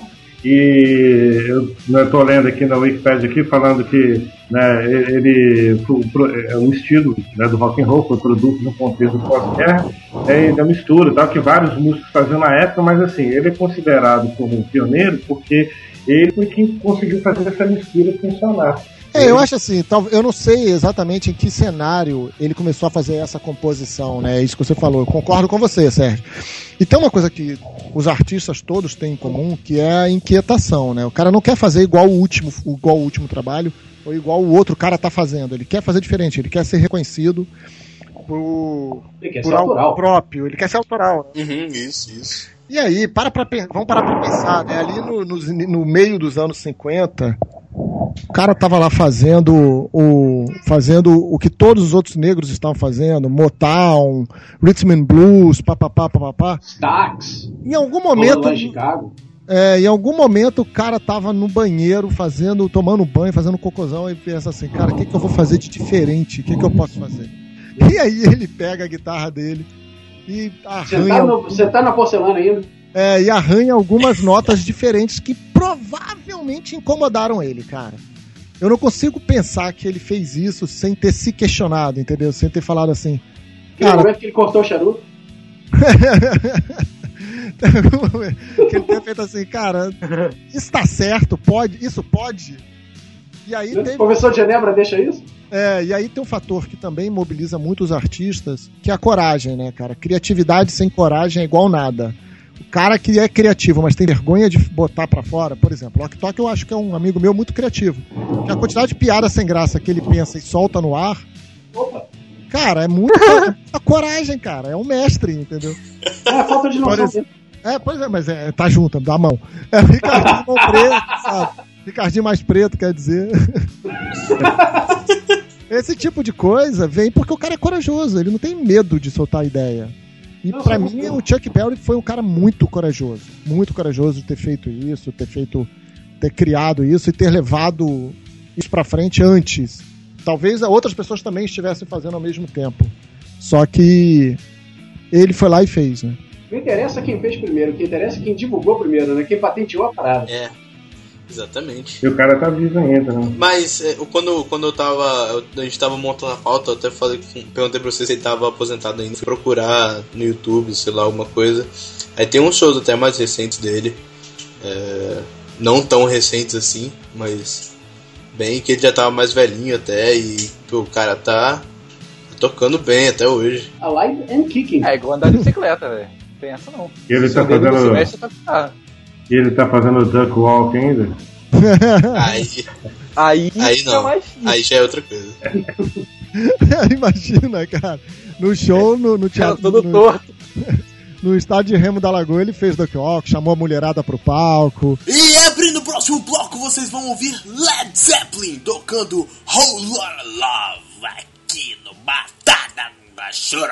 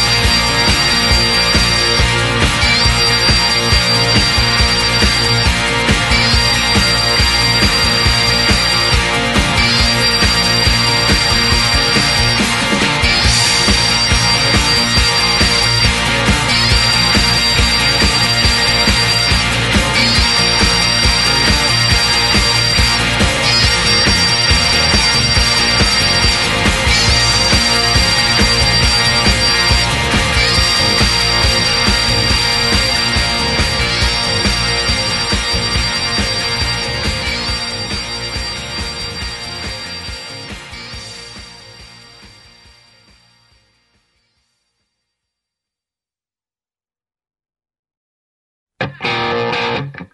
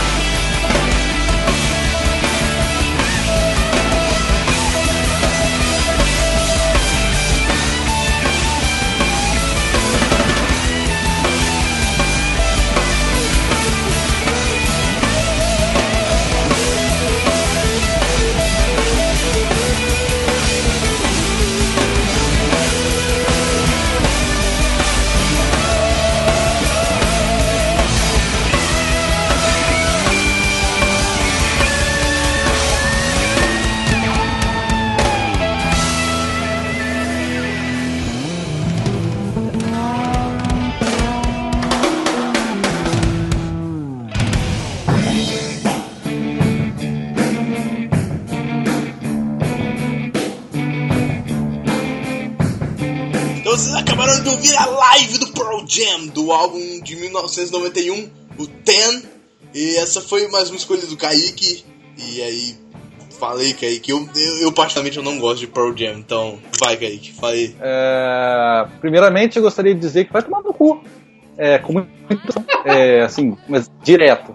Vá tomar no seu cu. Porque Pearl Jam é muito bom. Não, é, é- mas é, É, sério, é. eu, eu peguei, eu peguei o Pearl Jam pra ouvir há muito tempo. Eu não sei, cara, eu tenho que pegar pra ouvir de novo.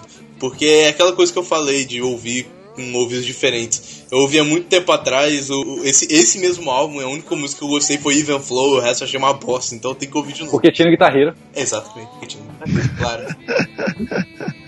Ah, mas acho que o Ten é mais um daqueles primeiros álbuns da banda que são o melhor. Acho que tudo que o Pearl Jam fez depois foi tão bom quanto ou não chegou perto do que eles fizeram no Ten. Cada música tem uma- um ritmo diferente, uma batida diferente e mostra uma certa versatilidade da banda.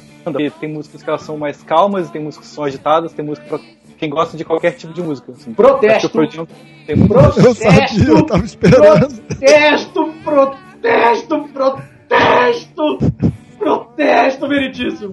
Tata Venha, habeas corpus. Habeas corpus. Você dá outro, outro, jargão aí de... Dá outro jargão aí de, de direita aí, valendo. Ah, para de falar merda, porra. Para falar essa, porra. Eu não sei se isso vai no tribunal, mas para falar essa, porra. Então, fala aí, fala aí, o que, que, que você acha? Ah, cara, eu, não- eu adoro Pearl Jam, tá? Mas, cara, na boa, o Ten é o disco mais repetitivo dos caras. Talvez seja por isso que eu não gostei. Não, cara. Cara, é sério. Eu não gosto do Ten exatamente por causa disso. Todas as músicas parecem Even Flow. Porra! Não, nenhuma música parece Even Flow. Eu não gosto de Even Flow e gosto do Ten. Não, cara, todas as músicas parecem Even Flow. Eu comprei o disco na época que saiu. Botei o disco. Ok, deixei rolando, né? Ah, legal, Even Flow, não sei o que. Aí veio a live. Aí veio uma outra música. Ah, parece Even Flow. Aí deixei a música rolando, não sei o que. Porra, essa música não acaba nunca. Aí daqui a pouco veio o Jerry. Ah, Caralho, Jeremy já? Aí quando eu fui pegar o disco, o Jeremy era a sétima música do disco. Porra! Caralho, passou uma porrada de Ivanflow, tudo, tudo igual Ivanflow, puta que pariu. Aí eu cansei de ouvir, esse, de, de ouvir aquele disco, fui na loja e troquei por outro. Eu não gostei do disco, não, É não adiantou. Sério. isso. Eu Olha só, abandonei o Pearl Jam nessa Kaique, eu época. tô com você, cara. Pra mim é um dos melhores álbuns. Não acho que é o melhor, mas é um dos melhores álbuns da banda. E eu não gosto desse Pearl Jam novo, Neil Young, que anda rolando por aí, cara. Ridículo, ridículo. Ah, não, é o que eu mais gosto, cara. Esse Pearl Jam o Young é o que eu mais gosto. É o mais psicodélico, é o mais rock and Tudo errado, roll. cara. Tá tudo errado, cara. Ah, errado nada. Errado é esse Pearl Jam aí, repetitivo pra cacete, parece agulha, eh, agulha arranhada, disco arranhado. Caralho, não sai do Everflow, não sai do Everflow. Puta que pariu. Caralho, eu só fui ouvir Pearl Jam de novo quando eles lançaram o Binaural. Então, ó, não me talvez, talvez seja por isso que eu não gostei. Eu não, não lembro muito do, do disco. Mas quando eu ouvi esse, esse disco aí, eu não gostei, cara. Eu gostei só de Even Flow e acabou, tá ligado? Porra. Exatamente, tá vendo? Eu achei o resto tudo em é, tá ligado? Cara, eu adoro, Mas eu olha só. o Binaural. Olha só, gostos à parte. Kaique, por que, que você acha que Even Flow é fundamental pra alguém que tá querendo começar a ouvir rock? Porque tem no guitarreiro. Por que você acha que eu comecei a ouvir rock? Porra, guitarreiro. Bom, então a gente pode interromper o programa e está o único recado. Quer ouvir rock? Joga guitarreiro. Joga guitarreiro. Acabou o programa, gente. Vamos, vamos- desligar aqui. Valeu. Até O segunda, já fez o trabalho pela gente. Para essa. Pra que fazer, pode- pra que fazer máquina do tempo? Pra que, que a gente ficou 5 anos fazendo máquina do tempo? Pra ver guitarreiro. É, joga guitarreiro lá. Isso aí mesmo. Joga guitarreiro, vai atrás dos álbuns, acabou. Isso aí. Exatamente. Tá certo. O que, eu tô fazendo aqui, gente? Tchau. Ah. Ai, ai. Independente de qualquer coisa, ouve essa porra. E antes de toda essa polêmica de Even Flow, de Alive, de Pearl Jam repetitivo, não é repetitivo, de Neil Young, de não é, enfim. Nós ouvimos um hino. Nós ouvimos uma aula. Nós ouvimos a pedra fundamental que explica o que, que é rock and roll, Wilton. Se você não sabe o que que é rock and roll, preste atenção nesta letra, porque ACDC ensina. It's a long way to the top if you wanna rock and roll. Direto do disco High Voltage de 1976. Primeiro, não é isso, Leandro? Primeiraço. Isso, isso, exatamente, é o primeiro. Primeiraço. Eu tenho esse disco aqui, inclusive. Nossa senhora, ele que? Bom Scott ainda, cara. Bom Scott, aquele beberrão, aquele whisky desgraçado. Inclusive, inclusive, eu, não, eu não sei, não sei qual é a opinião de vocês. Eu gosto muito mais do ACDC do Bon Scott do que do ACDC do Brian Eu Johnson. não Concordado, comparo. concordado. Eu não comparo. cara, eu não comparo, cara. Eu, eu tenho É. carinho pelos dois. É, eu Eu acho que um seguiu muito bem o trabalho do outro. É, sim, eu gosto dos dois, mas eu gosto mais do Bon Scott. Eu, eu não, não- não- tenho, eu não tenho como dizer, cara. Eu não tenho. Eu não tenho envergadura emocional para dizer, cara, porque.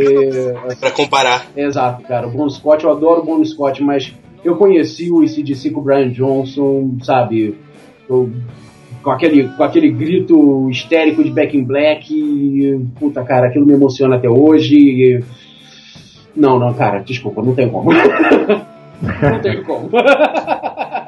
Na verdade, na verdade é, acontece nesse caso aí né, de troca de vocalista e do CDC, o que acontece com algumas bandas quando trocam o vocalista ou algum outro membro, isso é importante, né? ah, muda completamente a sonoridade da banda, quer dizer, na verdade é como se a gente estivesse falando de duas bandas diferentes aí, né? sim, sim, sim. Isso, Muito embora, muito embora eles tenham tentado conseguir um vocalista que fosse mais ou menos parecido, tinha uma, tivesse uma voz parecida com a do Bon Scott. Tivesse a mesma região vocal ali, É. mais ou menos, né? Isso, isso. É, mas isso aí é, por exemplo, também com, com, com Black Sabbath, né, velho? Não, não é não. Black Sabbath é outra. Não, Não, não, sim, sim. não, Black Sabbath, Black Sabbath com Ozzy Não, é o não, Black não. Sabbath. Black Sabbath com o Dio é o Heaven. Ah, tá. É. Discussão. Não. Então, é, é isso que eu tô dizendo. São bandas completamente diferentes, não é a mesma banda. Mas eu acho que o, o ACDC, ele muda, mas ele conseguiu se manter ACDC graças aos irmãos, né? Tanto que Malcolm Young, eles sempre foram a espinha dorsal da banda. Eles sempre foram, um, a força criativa, o outro, a grande presença de palco. Né? Outro a- sempre foi a cara da banda, né? É, exatamente, independente É. de vocalista tal, você tinha ali o Angus Young roubando a cena, né, cara? Imitando, puxando as influências de Chuck Berry. Eu acho curioso esse DC, ele fazia o Duck Walk igual o Chuck Berry, né? Ele Aham. mesma coisa. E ele tem a mesma coisa até hoje do lance de fazer rock para diversão. É isso, Chuck isso. Berry. Eu, eu não sei, eu não sei se vocês escutaram o último álbum do ACDC. Claro. Sim, sim. Eu escutei só os, os, os singles. Os dois saíram, Rock or Bust e o. E o Playball. Isso, isso. Eu, É. eu gosto, eu gostei demais do álbum. É, eu gostei pra caramba também. Eu não sei se vocês já viram, o que eu mostrei pra ele outro dia um vídeo, né, tem aí no YouTube o Bon Scott cantando numa banda chamada The Valentines, antes do ICDC, vocês já viram? Não, nunca vi. Vou mandar o link aí pra vocês. Manda, manda, manda. É engraçado, porque não tem nada a ver. É, isso aí, isso aí quebra o mito lá do que Bon Scott era só o, o- o Motorista motorista, da da, banda, né, velho? Ele tava quebrando um galho pra eles ali, né? Mas é assim mesmo, cara. Vai. Vê se vocês conseguem identificar o Bon Scott aí no vídeo. Ah, é, é fácil. É só, é só procurar o cara com mais cara de bêbado. Eu achei esse vídeo engraçado. Gente, como eles são ele é diferente, cara. Caralho, maluco. Olha lá, repara que, repara que ele não sabe pra onde olhar, repara que ele tá meio duro nas próprias pernas. Olha lá, o cara já tá. Já tá virando uísque. É, o cara tá totalmente desconfortável, né? Ele não sabe o que ele vai Totalmente fazer. né? desconfortável, não sabe o que fazer. Muito bom, muito bom, me jogando aqui no palco, eu não sei o que, eu Aí ele faço. fica mexendo as mãozinhas. muito bom, muito bom. Independ- Independente da cachaça, ele é genial. Independente da, da o que que você falou. Da cachaça, ele é genial. Ou Sim. independente da calça, né? Como é que ele tava vestindo aquilo ali, cara? É, Que banda de som é essa, cara. né? E nem era nos anos 80, né, cara? Onde tudo podia. O, li- o, o- link do vídeo vai estar aí no, no post. Pra vocês darem um Agora vou mandar pra, agora eu vou mandar pra vocês um outro link aí, que é de um vídeo do ACDC tocando antes do Bon Scott. Uh, qualquer do Evans, esqueci o nome dele. Não lembro o nome, cara. Dave Evans, Dave Evans, exato. Ah, isso eu já vi. Isso eu já vi. Cara, guitarra, cara. não- é, sabe, ainda não é o ACDC. É, mas o Angus Young tá ali com, já com aquele. Ah, Já com o de colégio. É, Olha o Jack Black. Demorou pra entender a piada. Nossa, ele ainda tá com bolsinha de colégio e tudo. Cara, não tem nada a ver. muito bom, né? Muito bom. Nada a ver com o CDC. Graças a Deus o Evans tudo. Ainda bem. Bom, mas então, ACDC Ok Tok. E CDC, cara, primeirão disco, high voltage, é obrigatório pra alguém que, que quer come- começar no rock and roll. ouvir ACDC, porque o ACDC faz o básico do rock desde o início. Aliás, eu estava. É, foi- é curioso falar de ACDC justamente hoje, no dia dessa gravação, é, porque exatamente num, um dia antes dela, eu estava é, no lançamento do livro do Léo Lopes, do nosso amigo do Radiofobia, que lançou o livro do Manual do Podcast. Ele fez o lançamento ontem, estávamos um monte de gente lá. E na galera que estava lá, eu encontrei o Sérgio Vieira, né? outro podcaster das antigas, aí, um dos primeiros podcasts do Brasil, etc. A gente estava batendo papo também sobre música. E ele, como já tem lá pelos seus mais de 60 anos, etc., tava, a gente estava conversando, justamente entramos no papo do ACDC.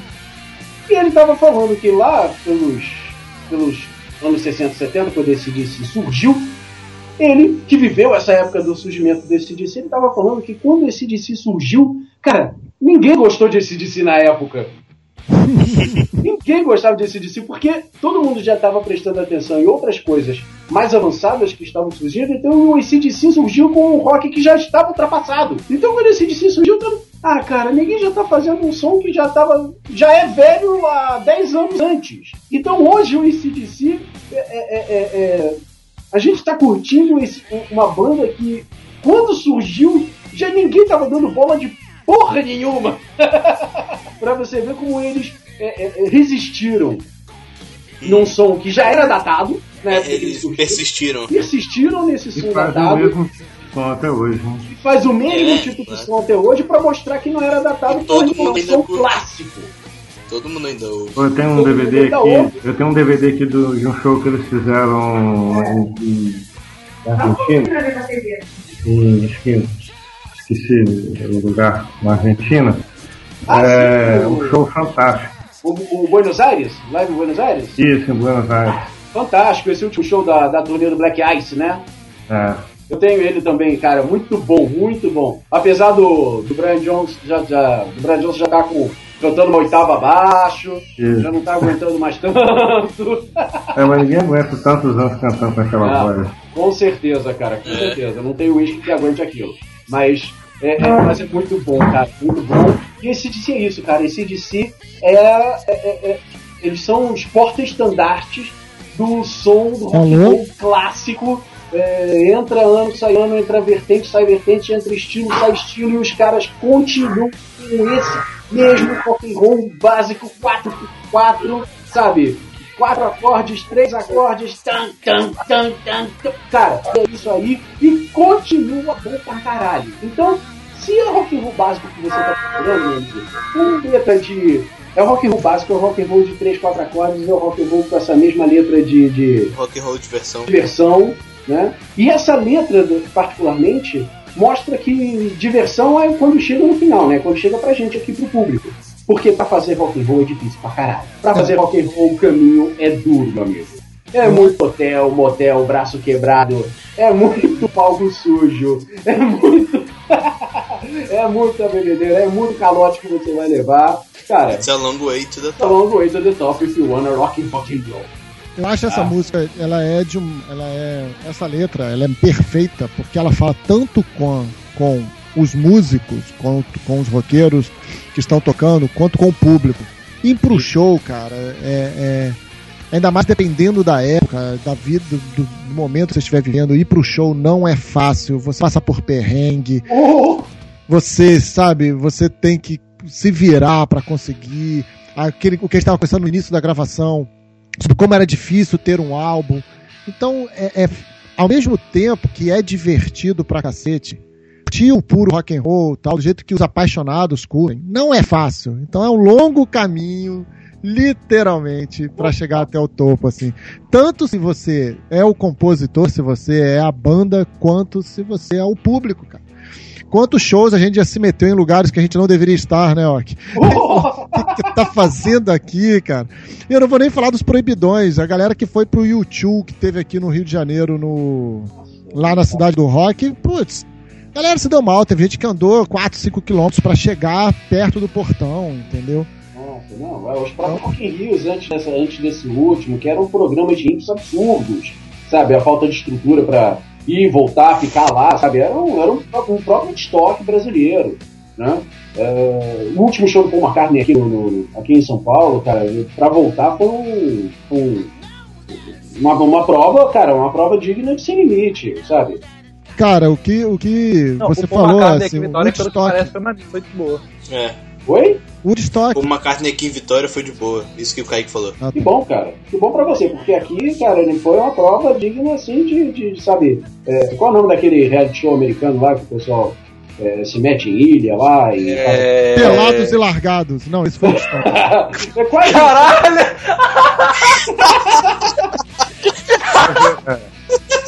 Eu já ouvi que, eu li em algum lugar que os shows ah, no Rio, São Paulo, estão muito complicados por causa da questão de trânsito e, e um monte de outras situações, né? Que um show está muito complicado. pra cacete. O Morumbi, por exemplo, que a gente foi no show, eu fui no show do, do Rush na turnê do Time Machine, que foi no Morumbi aqui em São Paulo, fui eu, a, a minha esposa, uma amiga nossa, a, a gente tentando voltar, a gente tentou pegar ônibus mesmo, porque a gente sabia que não ia ser impossível arrumar um táxi, né? E por acaso tinha alguns táxis ali parados, mas a gente, cara, a gente só ouvia os poucos, as poucas pessoas do nosso lado tentando pegar o táxi. O cara chegava lá, ah, quanto é que dá uma corrida pra ir até não sei onde ali, por exemplo, a Paulista, e sei lá, da, dali do Morumbi até a Avenida Paulista ia dar, sei lá, menos de 50 reais, por exemplo. Você vê, os caras, ah, 300 reais. Hein? 300 reais. Não, não vou ligar o taxímetro não, 200 reais. 500 reais. Não vou ligar o taxímetro não, meu amigo. É isso, é, É. isso ou vai a pé. É, essa é uma outra queixa que eu já vi de, de, de, de show que assim, é tudo muito caro, bebida, comida, e que você comprar que você for gastar lá tem caro. Exatamente, Muito fica refém da galera. A gente foi aqui, eu, o Ok e outros amigos, a gente foi ver o Full Fighters aqui no Rio, né? Sim, sim. Na hora de ir embora, a gente tinha duas opções. Todo mundo já tinha ingresso no metrô. E foi no Maracanã que tem acesso colado ao metrô, né? Tem um Sim. o metrô é do lado, colado. Então a gente falou, vamos comprar os ingressos e vamos ver na saída como é que vai ser. Gente, era uma cena do Pink Floyd The Wall, como bem disse o Tomás, um amigo nosso que com gente. Então, gente, eu tô vendo ali Pink Floyd The Wall, as crianças todas indo lá pro moedor de carne Mudou de carne. sabe? Não quero brincar disso não, vamos embora daqui. A gente andou, a gente andou uns seis quarteirões, não foi, Ok?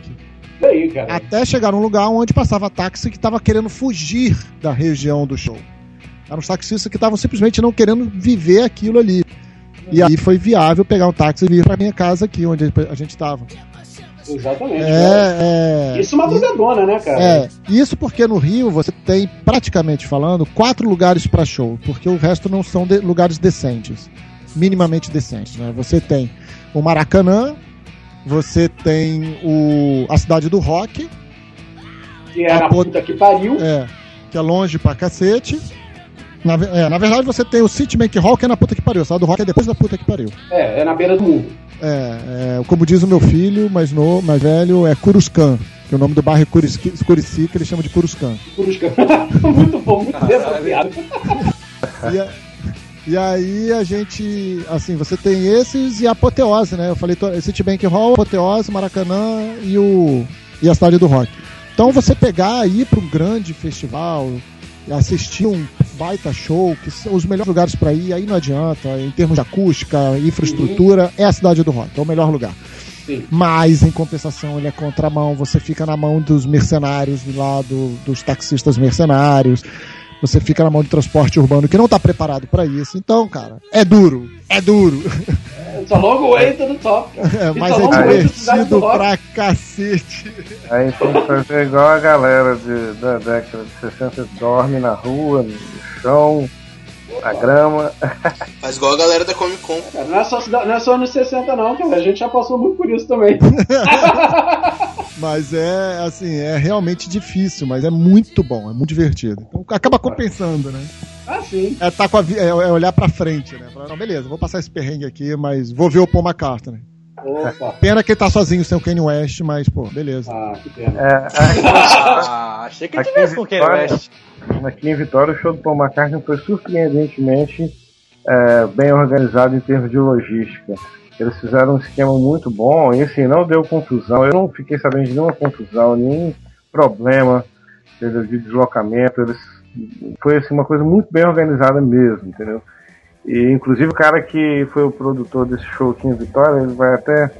Ele Vai trazer os Stones. tá fazendo. É, ele tá fazendo, vai fazer agora no mês que vem um- uma palestra aí que ele vai, em que ele vai contar a experiência de trazer o Paul McCartney em Vitória em todos os aspectos aí, né? Desde o, Maneiríssimo. contatos- os contatos iniciais, a negociação, a, a organização, a logística, tudo isso aí, ele vai dar uma palestra sobre isso aí. Não, eu só quero saber quando ele trouxer o Kanye West. Aí a gente conversa.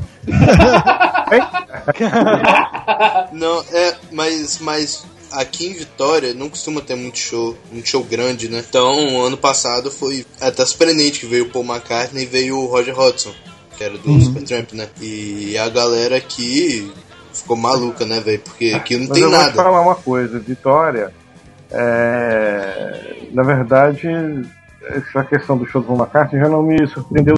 Eu até achei que fosse ser um pouco mais acumulado, mas é, Vitória não, não, não costuma ter muitos shows internacionais. Mas eu fui a dois shows aqui e eu achei que também estava muito tranquilo. Um foi o Scorpions e o outro foi o Deep Purple todos os dois shows assim foram numa área aberta não teve problema também de, de deslocamento não teve confusão pelo menos até onde eu fiquei sabendo foi Você já tem quase uns 10 anos, né, pai? É, então, ficou, mas ficou bastante tempo sem ter nada aqui de show. Showzão. não assim show grande pelo menos não mas teve Então, isso que eu tô falando. Show grande. pois bem o, o, o disco que eu escolhi aqui né como minha segunda segunda aqui da lista enfim, realmente depois eu tava vendo que a minha lista antes eu tinha feito uma lista de seis eu tinha dois dos outros dois que estavam aqui também juntos é, eram todos eles eram discos que representavam assim, momentos de ruptura e, e ou transição na história dessas bandas né é, o Lady foi né, um momento de ruptura definitiva para os Beatles e o Queen também é um momento de transição assim esse disco daqui é, o Queen saiu daquela fase de fazer assim, músicas. Eles não foram de fazer músicas muito longas, mas as músicas deles geralmente eram mais complexas, assim, de construção e tal. E a partir desse disco The Game eles passaram a fazer uh, as músicas com uma- um apelo mais comercial. É, uma coisa que há quem diga que isso é discutível é que eles anunciavam nos próprios discos que eles não utilizavam sintetizadores. E a partir desse disco, eles utilizam sintetizadores e manifestam isso no- no- né, nas capas dos discos. Tem gente que desconfia que eles, na verdade, utilizavam sim os sintetizadores antes. Não sei se sim ou se não, mas enfim. Pelo menos é nesse disco que eles a- a- admitem isso de forma explícita. E, é, foi o, o disco que mais vendeu do Queen, né, naquele, até aquele momento ali. Não sei se teve algum outro que teve alguma, mas acho que ele continua sendo o disco mais vendido do Queen e, foi realmente um divisor de água na carreira deles. O que eles fizeram depois desse disco já não, não era mais, ah, não tinha mais aquela aquela aquela cara de, assim, de coisa inovadora, né? Eles fizeram como muitas outras bandas igualmente inovadoras que surgiram na, na década de 70, eles meio que se alinharam numa dizer assim, numa influência do hard rock da, da década de 80 e tem muitas músicas que acabam ficando muito parecidas, assim, músicas de bandas diferentes acabam ficando parecidas, porque tem uma sonoridade, eu acho muito parecida. Eu, na minha opinião, com várias Queen, Queen conseguiu manter a cara própria né, na discos deles, sim.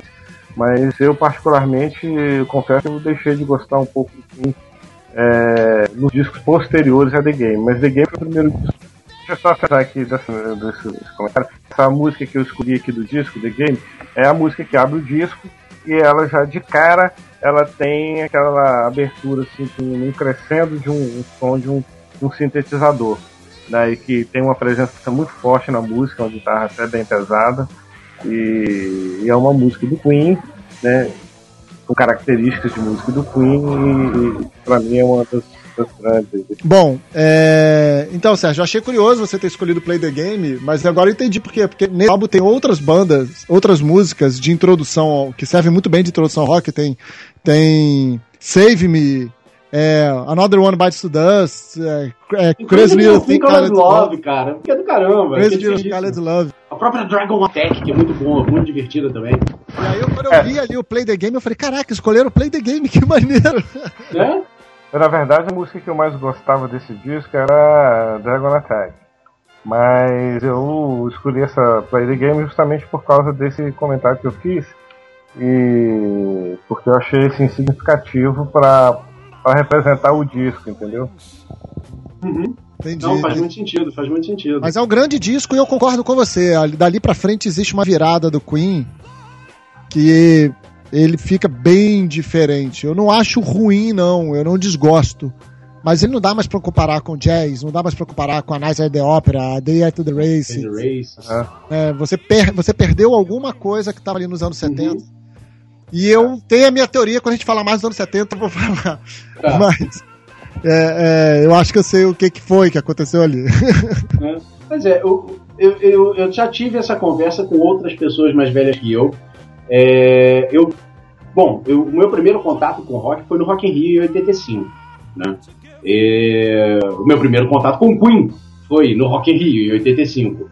Então, é, essas músicas de Radio Gaga, uh, Another One Bites the Dust, I Want to Break Free, etc., pra mim, que tive contato com ele nessa época, são tão clássicas quanto Love of My Life, Bohemian Rhapsody, uh, e Under Pressure, etc. Né?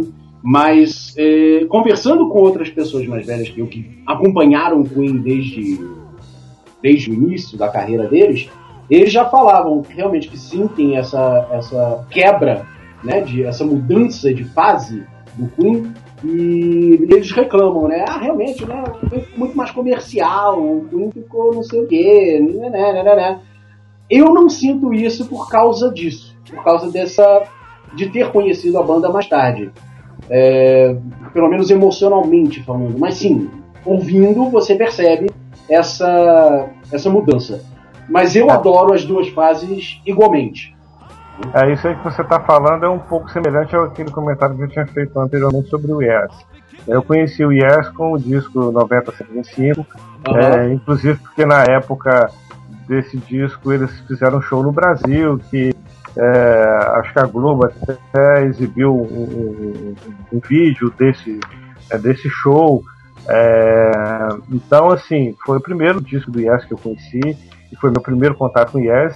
E eu considero que esse disco é um disco muito bem feito, né, tem, tem grandes músicas ali, muito bem elaboradas, apesar de não, não, não, não serem mais aquelas músicas longas que eles costumavam fazer. Né, o Rosto mas- Leve, por exemplo, é um disco inteiro, os dois lados, É. uma música só. Isso. Mas assim, é, é um disco que eu gosto muito. Eu tenho colegas que falam que detestam esse disco, né? Mas eu gosto muito Sim. dele. Aham. Mas, eu, mas, mas eu considero que a primeira fase do Yes, ela, sem sombra de dúvida, ela é muito melhor. Uhum.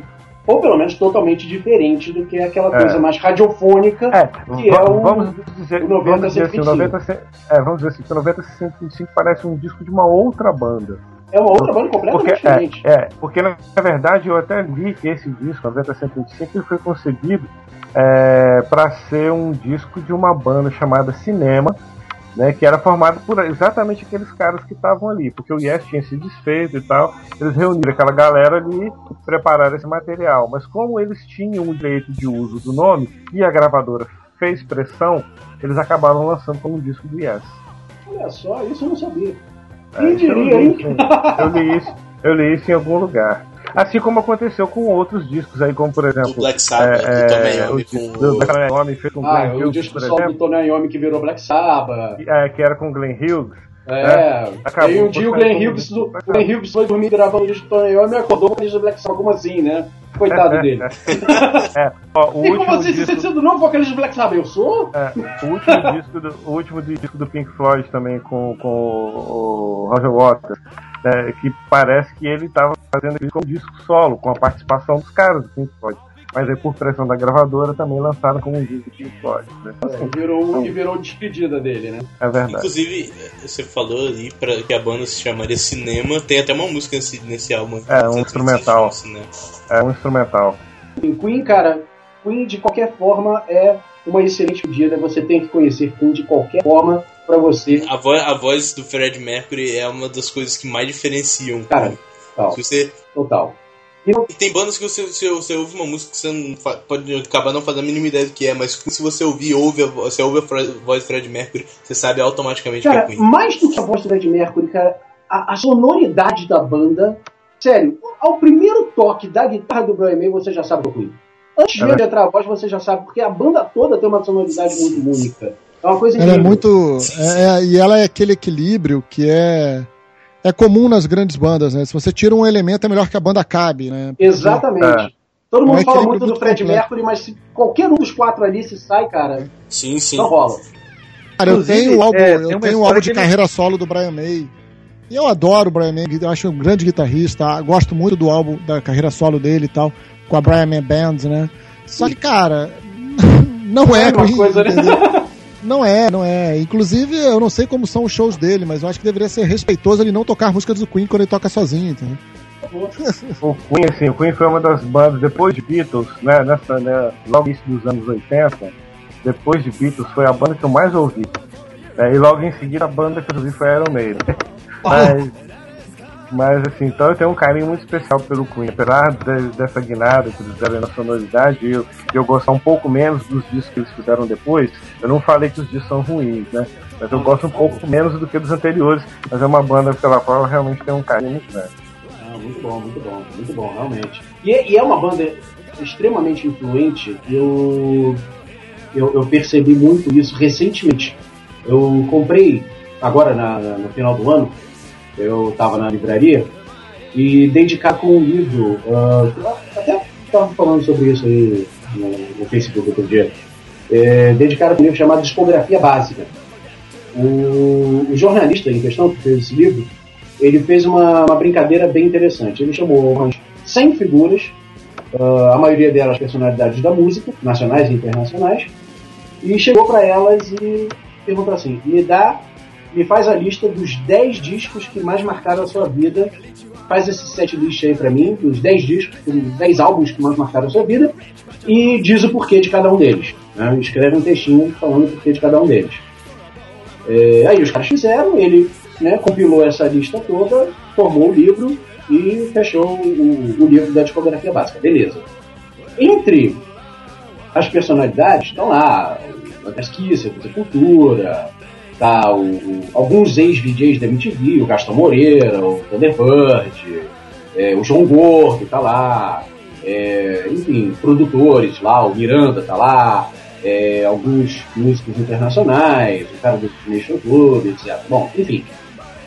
É, e aí e tem muita gente assim, é, galera do metal, galera do rock alternativo, galera do, do- do rock mais leve, galera MPB, galera é, é, mais eletrônico, galera alternativa, enfim, um monte de gente. E é incrível como a galera do metal, a galera do rock pesado, todos eles têm a Night of the Opera do Queen e algum disco do Kiss na lista. Todos eles, sem exceção. Incrível. Todos eles Diz que deveria ter entrado nessa lista. E por que que você não botou? Na nossa, porque eu não quis. Tá vendo? Bem que se quis. Ah, Meu Deus do céu! Kiss, kiss. Ô Kaique, a gente tem que marcar um cast, eu, você, o Ok e, e o Léo do, É. do Balanço com Batata, pra gente fazer um cast só ruim, de piada ruim, mano. Cara, mas qual o objetivo desse cast? Imagina o ferro. Tem, tem, tem, uma, tem uma página, inclusive, no Facebook que se chama Anti-Piada, que é uma, é uma página que só tem piada Muito merda. boa, olha aí. mano.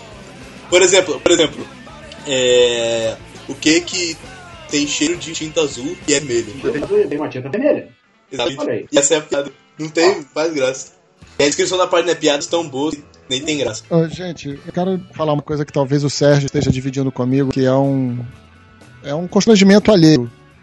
Então vamos voltar pra pauta, porque eu tô começando a ficar constrangido. Então bora. E antes do Play the Game, vocês escutaram Lazy do Deep Purple do álbum Machine Head. E cara, velho, Deep Purple é minha banda favorita, velho. E, e eu escolhi Lazy.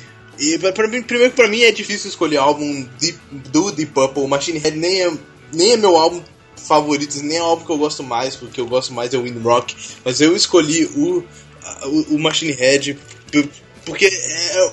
Pô, daí é um divisor de águas e. Você tava com preguiça, fala a verdade. É, é, mentira, é verdade isso. Essa piada foi muito ruim, cara. Não faz. não- Não, de novo. Ele parou pra pensar. Eu demorei até pra processar. Ah, cara, abriram as portas, cara. Por quê? Por quê? Não, vai parar lá. Tá bom. É, não, eu escolhi o Machine Head, é o divisor de águas, ele Deep Purple, e, e, e tem uma, ali uma quantidade de clássicos inacreditáveis. Mas eu escolhi Lazy, que é até do lado de música de, do lado B do Deep Purple, que eu até gosto mais do que as mais famosas. E Lazy. É a minha preferida também do Machine Head, é Lazy. Lazy é. La- La-. Lazy, Lazy é uma música ali que mostra ali o desempenho de cada um dos músicos, velho, de Purple. E, e- e, cara, tudo ali. Você tem que ouvir prestando atenção em cada um dos instrumentos. Até na voz do Ian Gillan, que é. A voz do Ian Gillan é um instrumento. Aquela porra lá. E. E, e- cara, é, é, é- é muito louco, velho. Não- Eu não, eu não, eu não consigo descrever o quanto eu gosto. É, tá é, emocionado. exatamente. Emocionado. E. Velho, tem ali o- aquela introdução de teclado do John Lord. Que, pô, cara, o John Lord é, é um dos ma- maiores músicos que já existiram, sabe? Ele, o, o, Deep Purple, é, por causa do John Lord, ele foi o, o- por exemplo, pioneiro em misturar música clássica com rock. E, velho, junto com. Não só do John Lord, não, É. cara. O Ricardo É, é, também tem sim, formação sim, mas, mas eles falam que, que a banda, inclusive o Rich Blackmore também, eles não. Eles fizeram mais pra agradar o John Lord, que queria fazer aquilo ali. Que eles não estavam tão afim de fazer isso ali, não. O Concerto for Group and Orchestra, que é o álbum. Ah, sim, sim. É o, vi- é o álbum ao vivo, né? Não, grava, que eles gravaram com orquestra. É ao vivo. Então, é. Tem, uma, tem, uma, tem um depoimento do, do, do Blackmore falando numa. num documentário, acho que é sobre o Machine Head mesmo, que eles fazem uma referência a esse concerto for group and orchestra, que ele, em que ele fala que assim, né, fizeram isso realmente meio a contragosto, que aquilo era uma viagem do John Lord e eles fizeram mais para agradar ele. Ele falou assim, bom, vou fazer isso, se isso for uma coisa legal, se eu gostar, se isso der certo, eu vou tocar com orquestra o resto da vida. Mas pelo jeito É, ele- eles, é, eles não fizeram mais nada, né? Não, aliás, eles repetiram de- o, o, o concerto, mas eu acho que já não tinha o- em 99, né? Mas aí já não tinha o Rich Blackmore mais, nem, nem a galera. Mas, enfim. Mas enfim, por que, que você diz que Machine Head é importante para o roqueiro de primeira viagem? Porque junto, junto com o, Led Zeppelin e o Black Sabbath, eles definiram ali o que, que ia ser daí pra frente, sabe? Tem, Tem que ser o heavy metal, isso, né? Isso, isso. Porque, cara, você vê ali o, o desempenho de cada um dos músicos, cara. É, é uma coisa muito doida. O, o Roger Glover tem umas linhas de baixo que são inacreditáveis, sabe? É. Sei lá, velho. Não, sério, é, ti- é tipo, é, é minha banda favorita. Se você for. Smoke on the Water, que é uma música que tem nesse disco. E, é, é- é uma música que praticamente todo mundo conhece. É uma música que tem o riff mais tocado na história do universo. Todo E mundo mais conhece. fácil. É, mais fácil. Mas Mais retardado.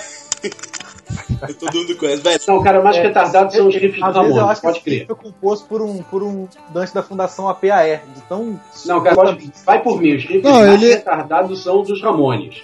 E O nem por riff- isso deixam de ser ruim, né? deixam de ser bons.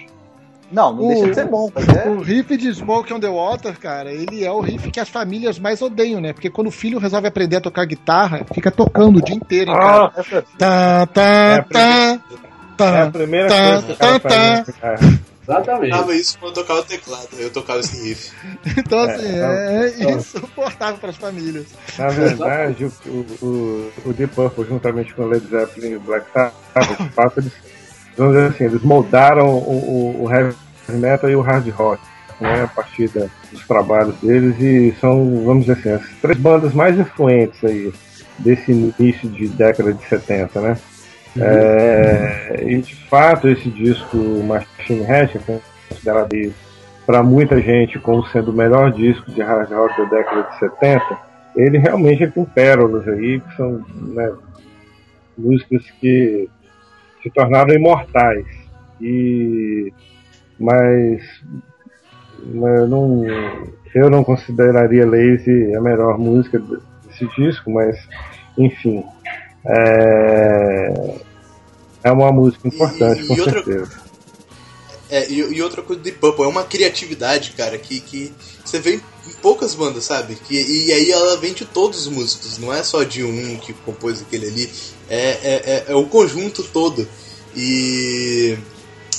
é, e aí, por exemplo, o, o, o, o de riff, por riff, é, ali pela década de 70, o que o, o Tom Iommi não, não fez foi o, o, o Ricardinho mais preto que fez, Com sabe? certeza, Ricardinho Mais Preto e o Tony Iommi foram os grandes riff makers de todos os tempos aí da história do rock, cara. Tá, O que veio depois é de criação falar do, né? é, é derivação de um dos dois. Eh, Vocês realmente desistiram de usar o nome Rich Blackmore. Claro, claro, é, é Ricardinho mais preto.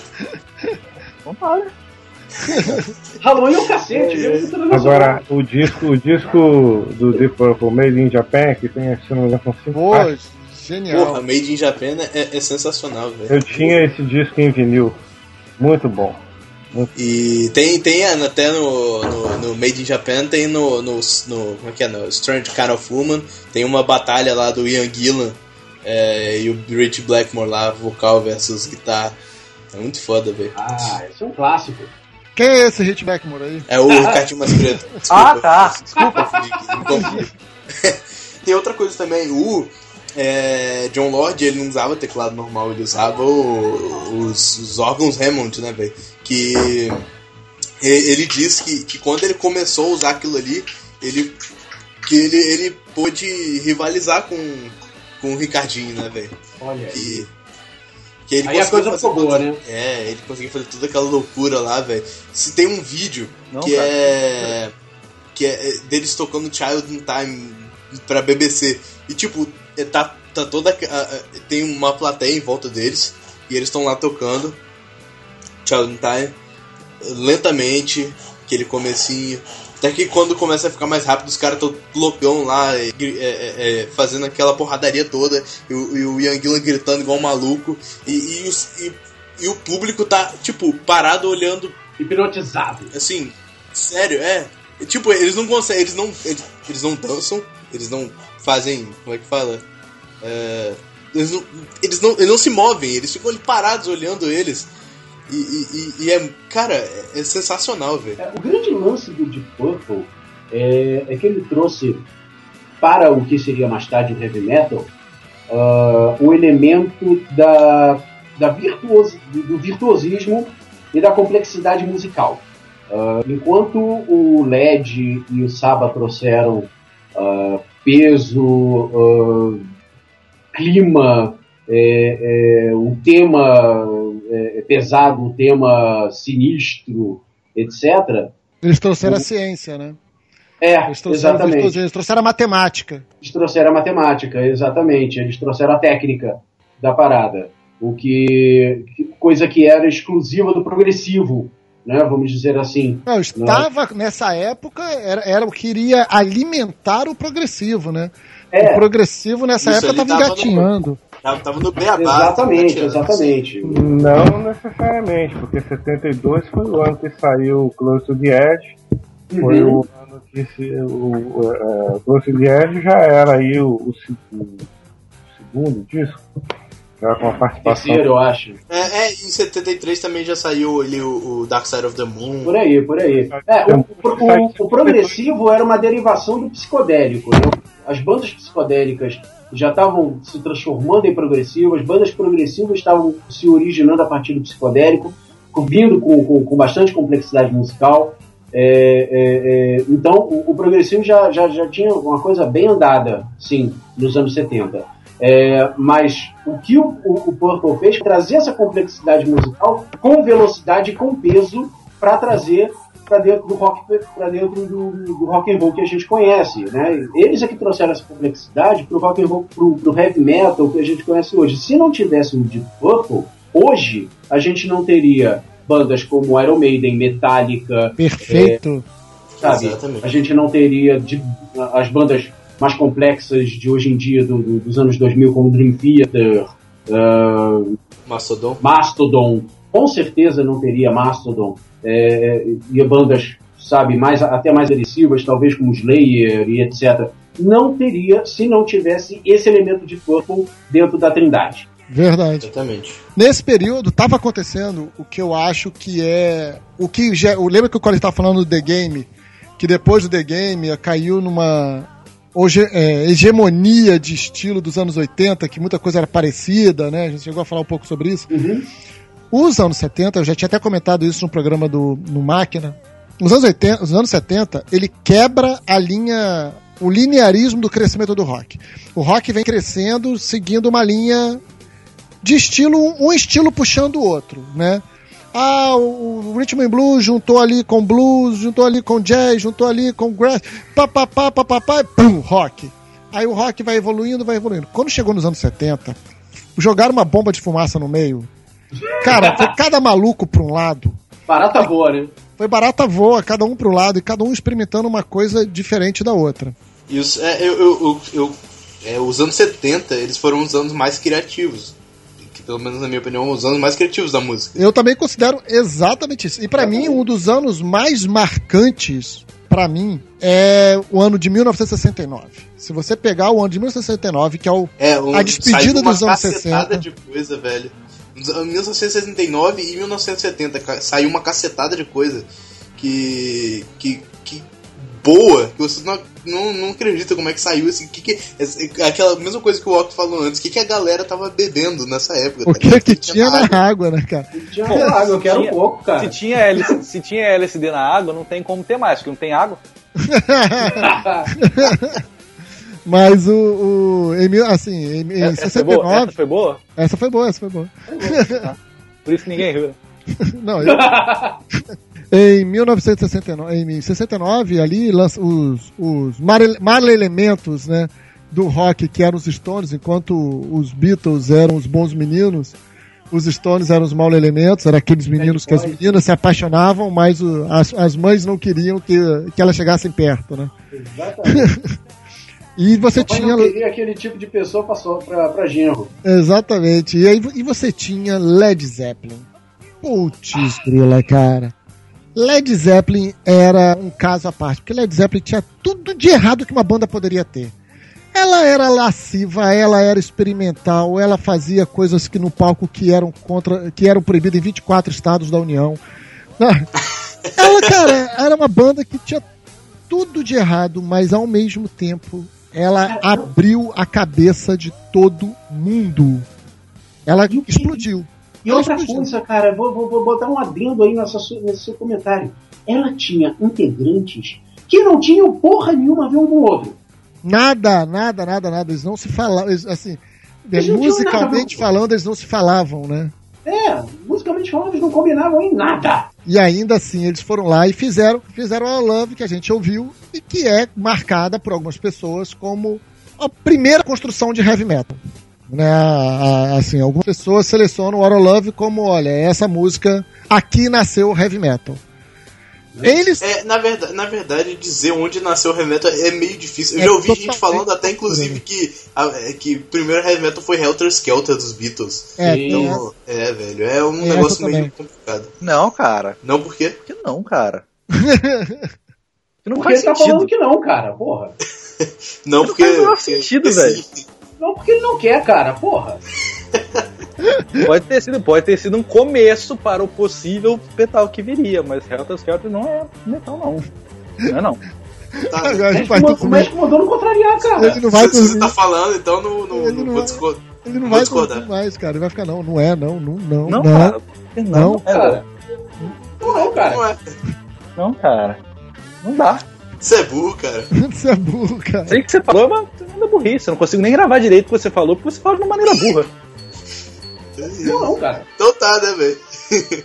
Mas o, o Led Zeppelin teve esse fator dentro de universo já é, contra a cultura, vamos chamar assim. Ele foi ainda mais, entendeu? Ele não tinha, ele tinha um, tudo é isso que eu tô falando, tudo deles era diferente. É, o jeito da voz, como era cantado, a guitarra era diferente, a violência que o Bohan tocava, levava pra bateria, era uma violência que na época era que depois, né, se você parar pra pensar de onde que vieram influências como, por exemplo, É, Newport. Daí, cara, Newport Opa. não resolveu baixar o braço porque ele resolveu baixar o braço. Ele resolveu baixar o braço com técnica porque existia Ele um ouviu o John chamado John Borra fazendo essa pornografia, né, cara? A- Aliás, um comentário que eu preciso de fazer sobre o, o, o Led Zeppelin 2 é que nesse álbum, se eu for ouvindo direto assim, eu não me canso nunca, sabe? A única, a única faixa que eu, que eu, eu, eu acabo meio ficando, sei lá, en- entediado, entre aspas, poderia dizer, é a Moby Dick, porque, e não, não, não me julguem, eu não, eu não, sei lá, cara, eu não aguento solo de bateria muito longo, sabe? É, Eu mesmo tempo que o Led Zeppelin fez coisas muito boas, ele criou a pior coisa que já foi criada na, na história da música. Tal do solo de bateria. Puta que pariu! É muito chato. Quem foi o filho da puta que teve essa ideia? Não, solo, o solo de bateria de modo geral é enfadonho, mas o solo de bateria do Newport em Não, Wild do, do Newport é o único que eu, que eu gosto, cara. Disco Exit Stage Last é indecente. Eu, assim, existem muitos solos de bateria bom, mas é o problema do, assim, é, é a piada que o nego faz, né, sobre qual é a pior parte do solo de baixo, né? Que depois dele vem o de bateria. Porque, porque o, o, o Ian Pace também faz um solo de bateria no, no, no Made in Japan também que eu não gosto. É, eu também não gosto, não. Eu também não gosto de ouvir o Carl Palmer fazendo solo de bateria. É, então só de bateria tá desclassificado, não brinca mais. não pode. Mas se você estava pensando em fazer um solo de bateria, vale, Tira, já era. morreu. Cara, Taylor, o Taylor Hawkins do Foo Fighters discorda disso. Muito! Muito bichinho é feroz ali. Mas o, o, o Led Zeppelin tem essa importância pro rock, que é a importância. É, é difícil falar, né? Porque a gente tá falando de várias bandas que marcaram, que fizeram algo diferente, mas eu acho, embora existam vários processos e acusações de plágio no Led Zeppelin, como ele interpretou esses plágios dele foi de forma É. única, né, cara? Isso, isso que eu ia falar, forma única. Foi de forma. Assim, não tem, nunca mais na, na, na música existiu uma banda é, próxima do Led Zeppelin. Fazer algo parecido, que a gente possa falar, não, isso aqui. Ele tá no lugar, ele tá no mesmo patamar de Queen, sabe? Você não vira alguém e fala assim, ó, isso parece um pouco Queen. Ninguém fala isso parece um pouco Led Zeppelin, sabe? Uhum. Não é. Só existe, só existe com aqueles três, com aqueles quatro existe um caras. Zeppelin. É, só existe com aqueles Só quatro caras, não existe mais. Não existem possibilidades diferentes, entendeu? É, Não sei se o Led Zeppelin já tocou alguma vez com, com outras pessoas. Já, já tocou com o Tipo- filho do John Boa. É, então, isso que eu ia falar. Mas a única que eu tenho que eu tenho notícia é quando eles tocaram lá o, o Celebration Day é, com o Jason Bohan. É que a gente, Collins na bateria também, no, no Live Aid. a gente aceita esse tipo de coisa mais pelo respeito, né? Que- Mas no fundo, no fundo, a gente sabe que não é Led Zeppelin, não vai, É. não vai ser. Né? Eles sabem disso, né? Eles próprios. Eles sabem disso. Não, não tem jeito, não tem jeito.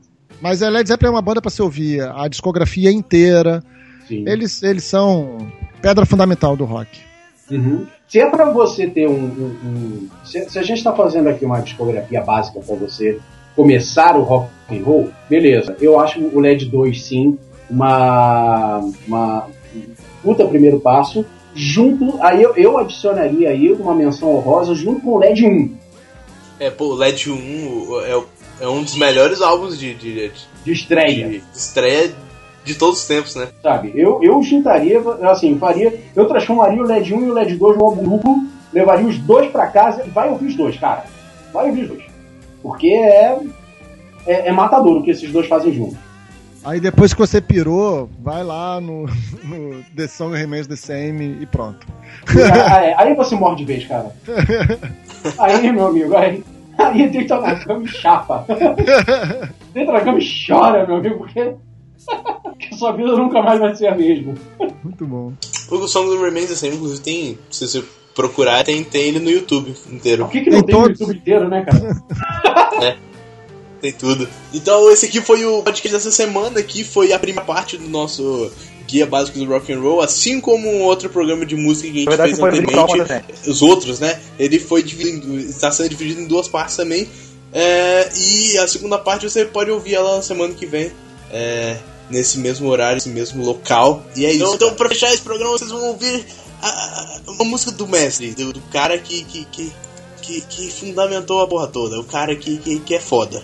Vamos ouvir Castles Made of Sand do álbum Ex-Boros Love dele, Jimi Hendrix. Aqui no Batata com Cachorro.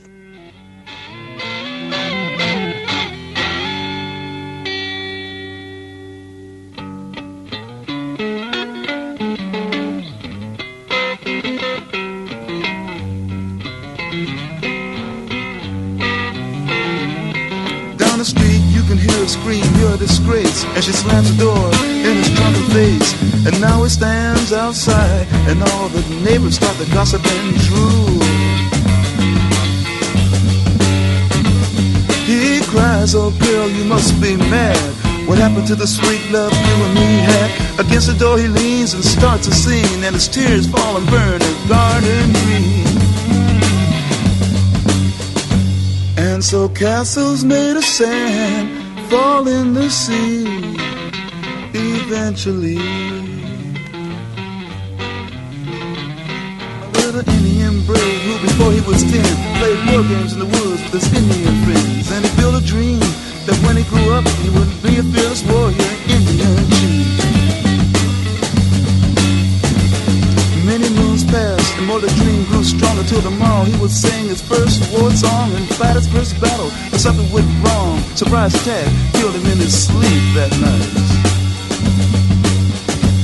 And so castles made of sand melts into the sea.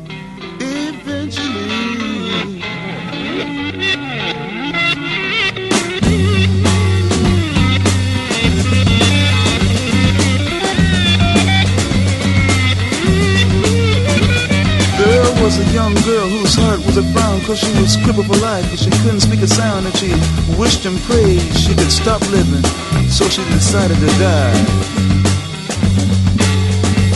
She drew a wheelchair to the edge of the shore And to her legs she smiled, you won't hurt me no more. But then a sight she never seen made her jump and say Look, a golden winged ship is passing my way. And it really didn't have to stop. It just kept on going and so castles made of sand slips into the sea eventually.